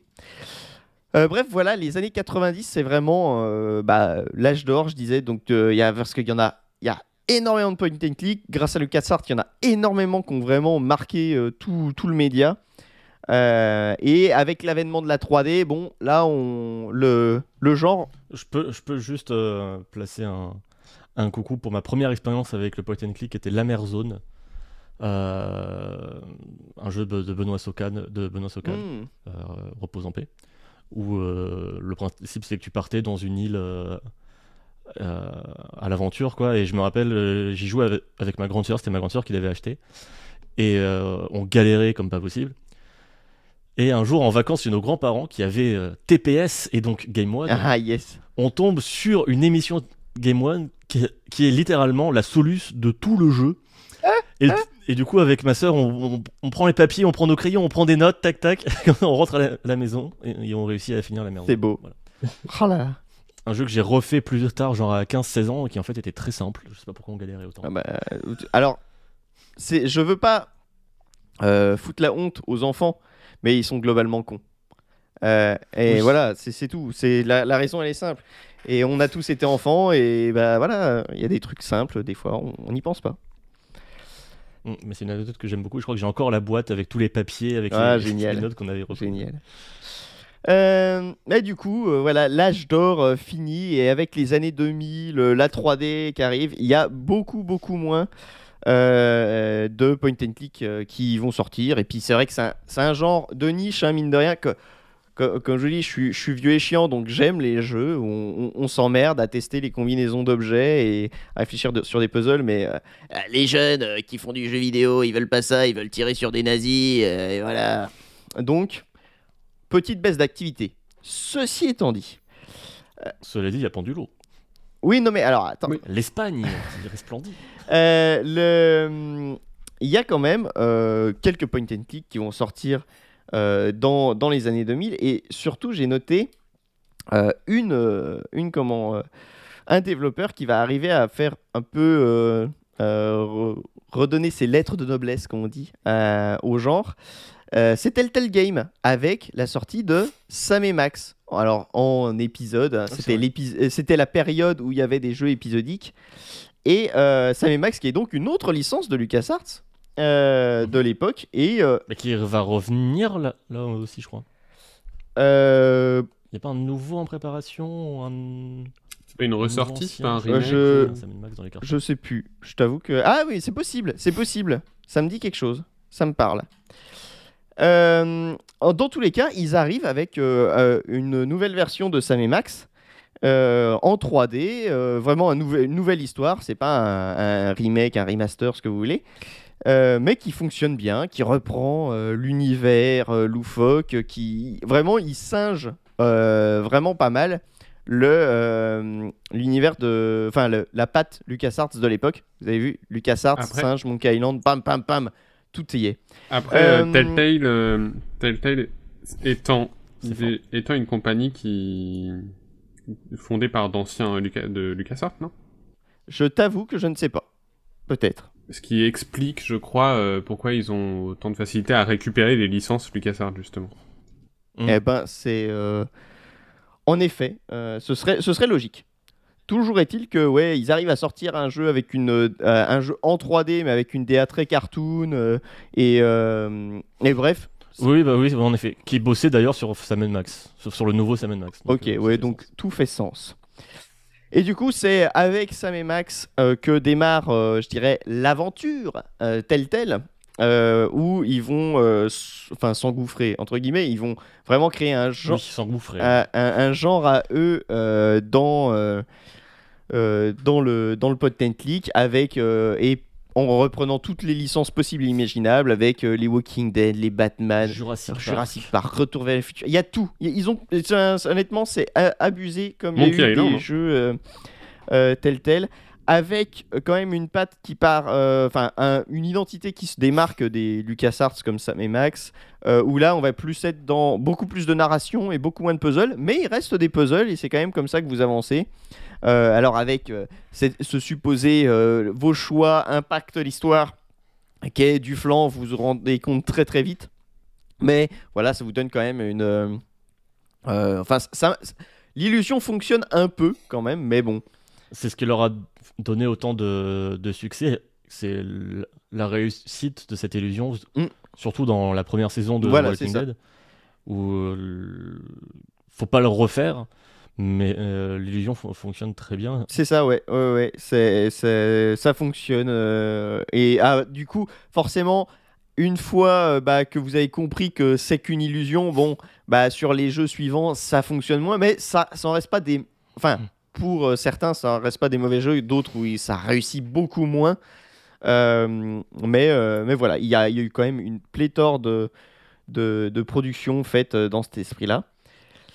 Euh, après cette période euh, un peu euh, telltalienne du point and click, euh, finalement en parallèle, je dirais même, même c'est totalement en parallèle, il y a comme dans le reste de l'industrie du jeu vidéo, l'avènement du jeu vidéo indépendant qui va permettre au genre de reprendre, bah, de revivre à la limite tel qu'il était, enfin tel qu'il était, de, oui, de reprendre ses racines euh, là où elles étaient, mais d'évoluer quand même. Et du coup, on aura énormément de, euh, enfin on aura énormément. Il y, a, il y a une production de point and click régulière maintenant depuis euh, pas mal d'années qui existe Broken Age.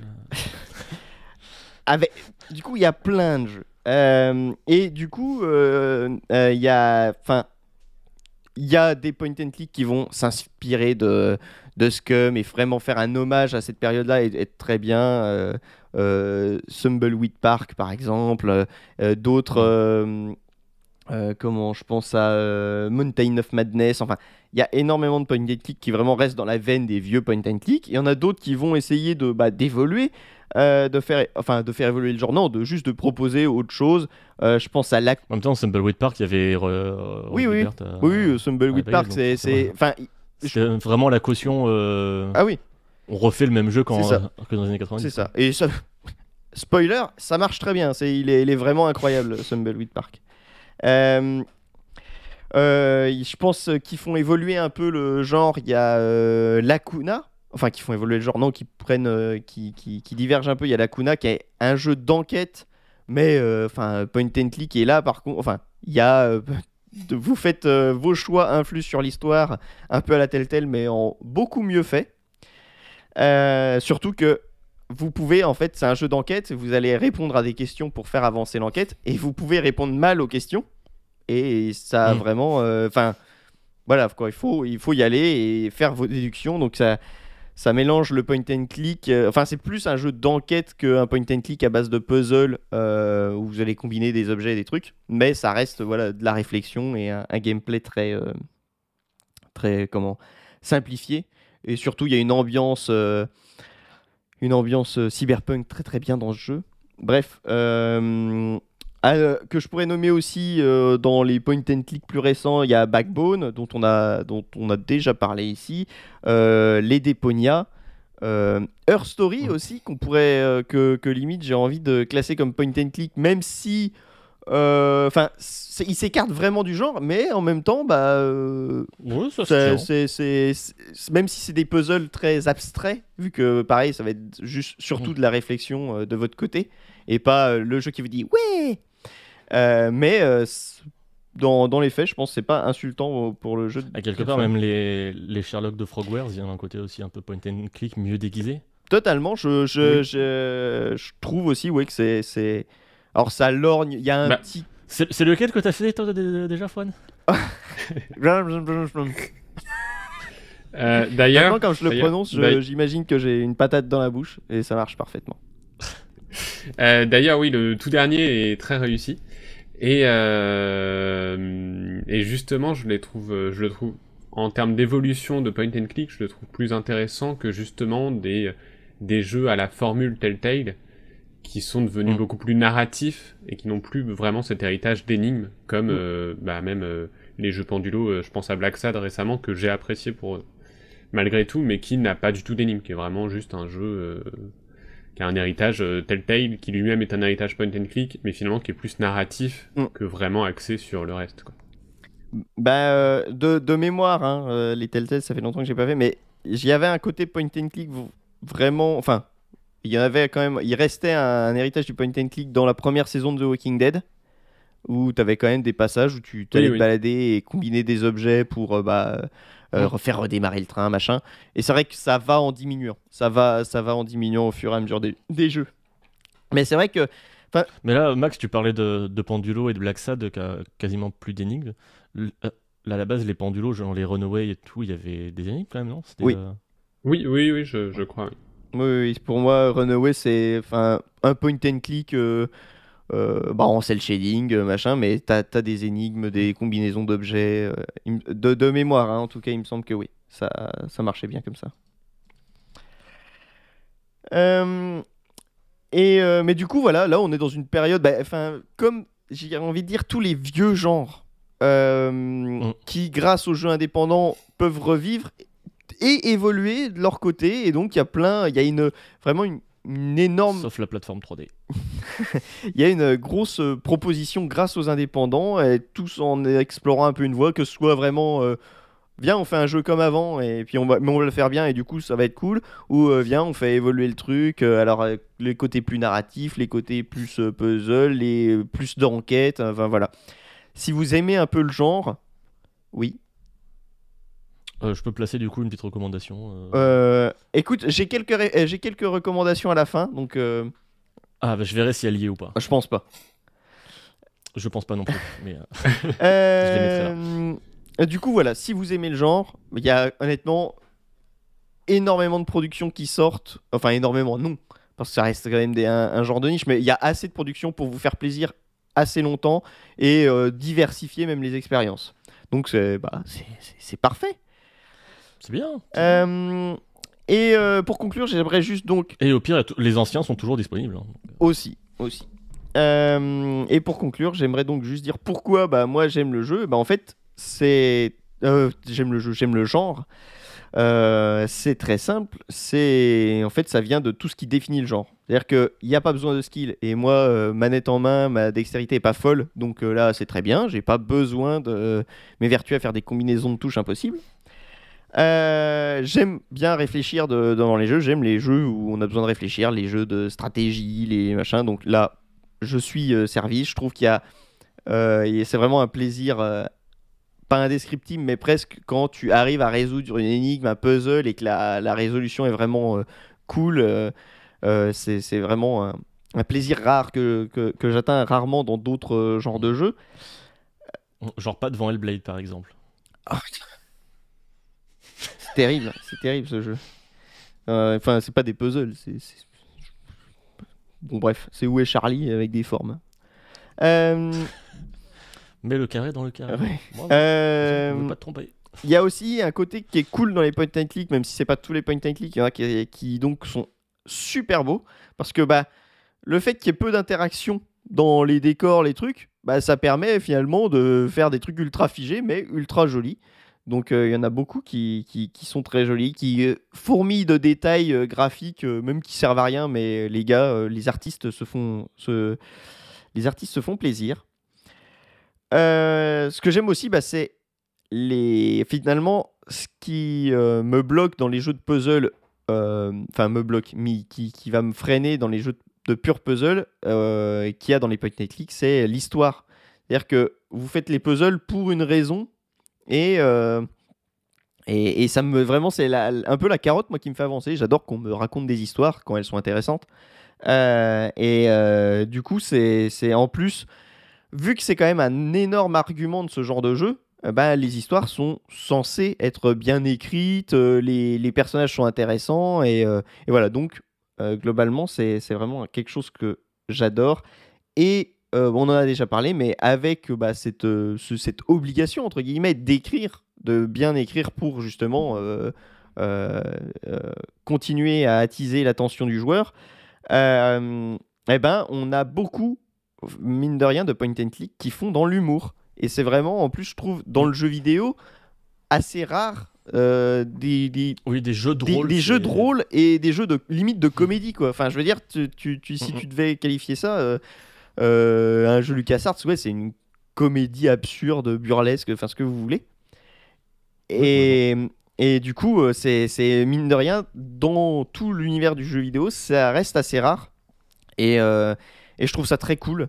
Euh, parce que quand tu compares euh, bah, le, le cinéma où tu as un nombre de comédies qui sort euh, chaque année, euh, voilà, qui est assez euh, représentatif dans le dans, dans l'industrie, bah ouais, dans le jeu vidéo c'est vachement plus réduit et donc avoir des jeux drôles, c'est euh, très très sympa.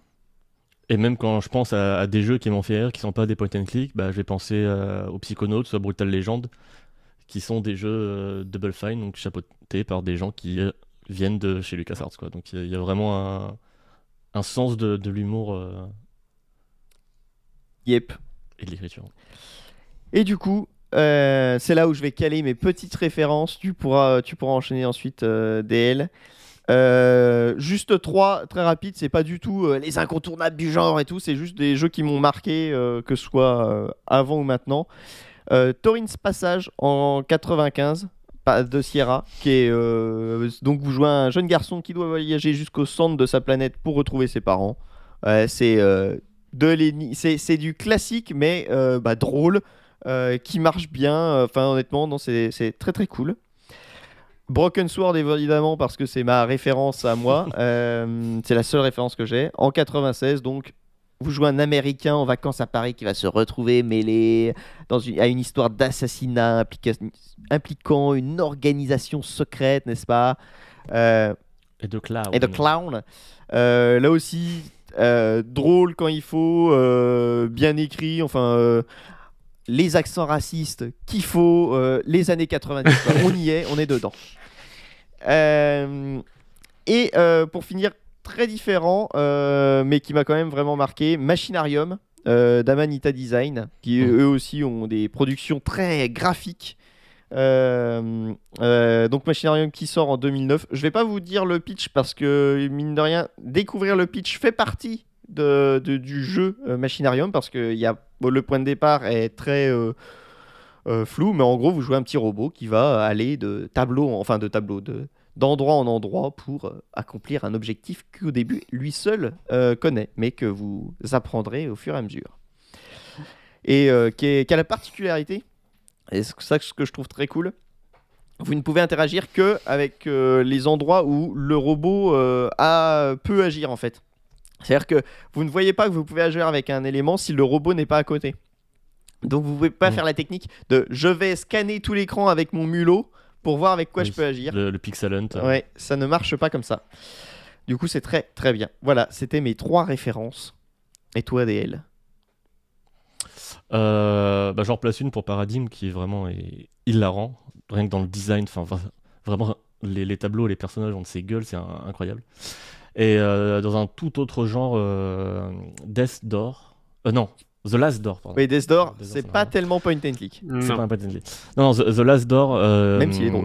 une série de point and click euh, espagnol en deux saisons, euh, avec euh, une vraie pa- patte artistique euh, que j'adore, avec des gros pixels, des gros pixels, euh, qu- qui, ce qui aide vachement à, à créer une ambiance un peu oppressante, horrifique, euh, avec des musiques aussi que je trouve formidables, et vraiment dans de la mise en scène un peu angoissante. euh, horrifique, c'est pour moi un des meilleurs euh, jeux d'horreur auxquels j'ai joué ces dernières années. euh, les deux The Last Door, vraiment un gros gros coup de cœur.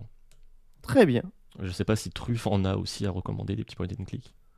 Euh, bah, j'avais pas trop réfléchi, mais euh, mais euh, je redis un petit mot gentil pour le dernier Sherlock, du coup, euh, Chapter 1, qui n'est pas un jeu épisodique, contrairement à ce que le titre pourrait laisser penser, et qui justement représente, bah, c'est pas littéralement un point and click, mais un, plus vraiment un jeu d'aventure en monde ouvert avec des enquêtes, mais qui euh, qui enfin illustre un peu, qui s'illustre un peu comme une consécration pour le studio qui euh, vraiment pour avoir suivi leur jeu euh, a touché le fond hein, euh, à une certaine époque et, et là vraiment je, je trouve ça c'est vraiment la formule idéale et, et- et c'est très très chouette. C'est ça, ouais. C'est pas, euh, en effet, c'est pas vraiment un point and click, mais on peut quand même le rapprocher au genre, je trouve. hein. Les, les- les jeux Sherlock, Mm. il y, a, il y, a, y, a, il y a une espèce d'ADN, tu sens quand même une, une volonté, même si, en effet, c'est enfin, c'est plus de l'enquête après. Bah, à, Entre enquête et à la puzzle. base c'était Voilà, faites à la- base faites la c'était du point and click. euh, C'est déguisé différemment, enfin c'est une question de maquillage. Oui, Ah, oh, hmm. Je- on vous conseille l'épisode sur. alors, oui, mais alors voilà, le problème avec les noms, les débiles de nos épisodes, c'est qu'après, on sait jamais avec quel épisode c'est. Enfin voilà, mon petit euh, historique euh, du point and click. Si jamais euh, vous pensez que j'ai oublié un point ultra important, n'hésitez pas à nous le faire savoir. On est preneur, vous le savez, notre credo c'est l'inexactitude, l'approximation. Donc si vous voulez donner un peu de, précision, nous sommes toujours preneurs. Eh ben voilà qui va conclure cet épisode, qui ma foi va être un plaisir à monter, je le sens. Ah oui. Euh, Amuse-toi bien au montage parce que vraiment là entre le chat, les coupures, le Voilà. fait que vous m'entendiez une fois sur huit. c'est non, ça va être, euh, j'ai j'ai hâte. Peut-être qu'au montage. Ça fait quoi d'être à la place de Gaga du coup, euh, Max? Ah, je, c'est, c'est, c'est troublant et, et assez désagréable, je reconnais. Et, et tu vois, il arrivait à ne laisser rien transparaître. Et, euh, Mm. et bah, big up, Gaga, pour, euh, pour, tout, euh, pour tous les efforts que tu as dû consentir pour participer à, ce podcast. On comprend que tu sois parti. Et big up aux techniciens de Max hein, qui doivent venir à un moment donné. C'est vrai. Oui, j'espère qu'il va arriver vite pour On- qu'on puisse euh, recommencer ce podcast. Refaire l'enregistrement. Merci à tous et toutes et tous. Euh, bref, je suis perdu. Euh, Tu peux dire tout le monde, c'est très bien. euh, voilà, merci euh, tout le monde euh, de nous écouter. Alors, ah tiens, ah oui, euh, petit instant euh, promo, machin. N'hésitez pas, euh, en fonction de la plateforme sur laquelle vous écoutez, à vous abonner, à, euh, vous, à mettre une note, à lâcher un coms, euh, ce que vous voulez, euh, pour nous faire remonter et que même ça on perce et après on arrête de travailler euh, dans nos boîtes qui nous font chier. Non, bah, comme ça, euh, quitte à faire, hein, moi je, Ouais. je lance des bouteilles à la mer. Et à nous Et- soutenir. et surtout- à nous Qui ne tente rien à sur pas Patreon. mercredi. Mercredi, donc on sera le 2 février, le quiz moutarde. C'est ça. euh, qui normalement a lieu tous les premiers vendredis du mois, mais là, exceptionnellement, pour une fois, on le décale. Je crois qu'on en est à autant d'épisodes décalés que. C'est Oui. ça, oui, on a Que la date normale, sur mais, deux. euh, Mais euh, c'était, enfin, c'était présomptueux.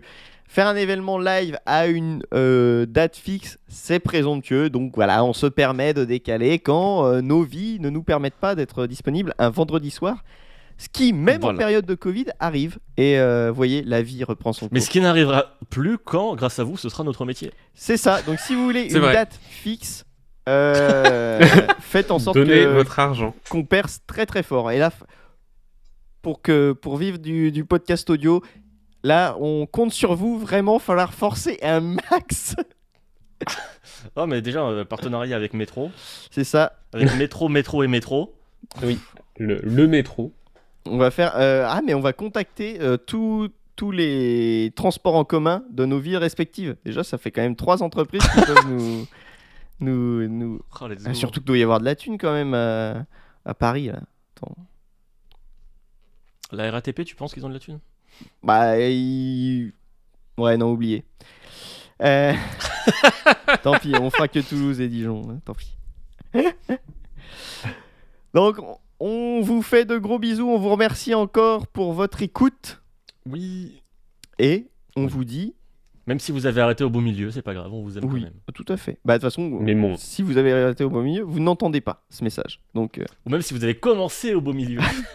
ce qui serait bizarre, mais ok, ok, ok. Cha- eh, chacun consomme le podcast comme il le veut. Chacun fait, fait, fait. Ce qui ce lui qui plaît, lui plaît, lui plaît. plaît, plaît. Toutes les étoiles qui brillent. J'espère que Max a pu dire au revoir. On ne l'entend plus. euh, mais Au je revoir. suis sûr qu'il vous a souhaité euh, le meilleur pour la suite. Au revoir et le meilleur pour la suite. Ah, ah, je le savais, je le savais. Allez, à bientôt, à euh, donc mercredi 2 février et au mois prochain pour le prochain épisode. Ciao Oui. Oui. Adieu.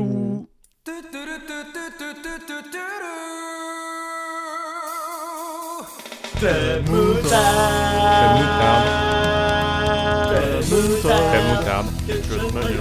Ketchup mayo. Crème moutarde. Oh yeah, the club of the mutard. C'est fini El club del mutardo. Crème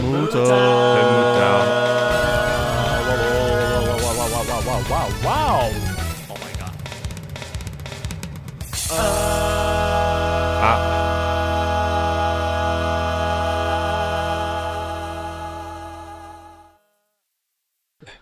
Mais, euh, mais oui, donc ce contenu existe, mais l'aventure ne demandera jamais. Oh non, le freeze. Ça- Ou alors vraiment ce qu'on dit sonore, ne l'intéresse pas au plus haut point. Au début, je croyais que c'était ça Oui. qui était vraiment.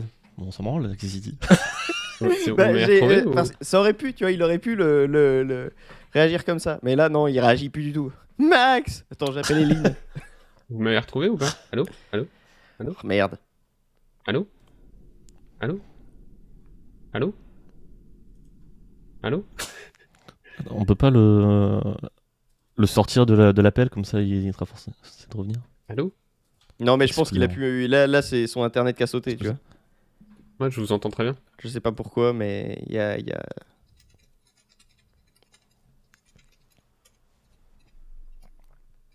Allô Ah non, décidément.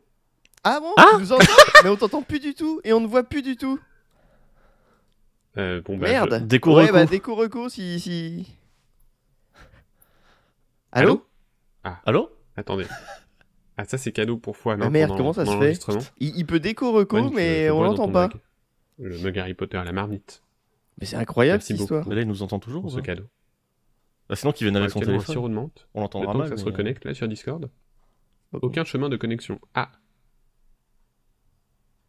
C'est rarement bon signe.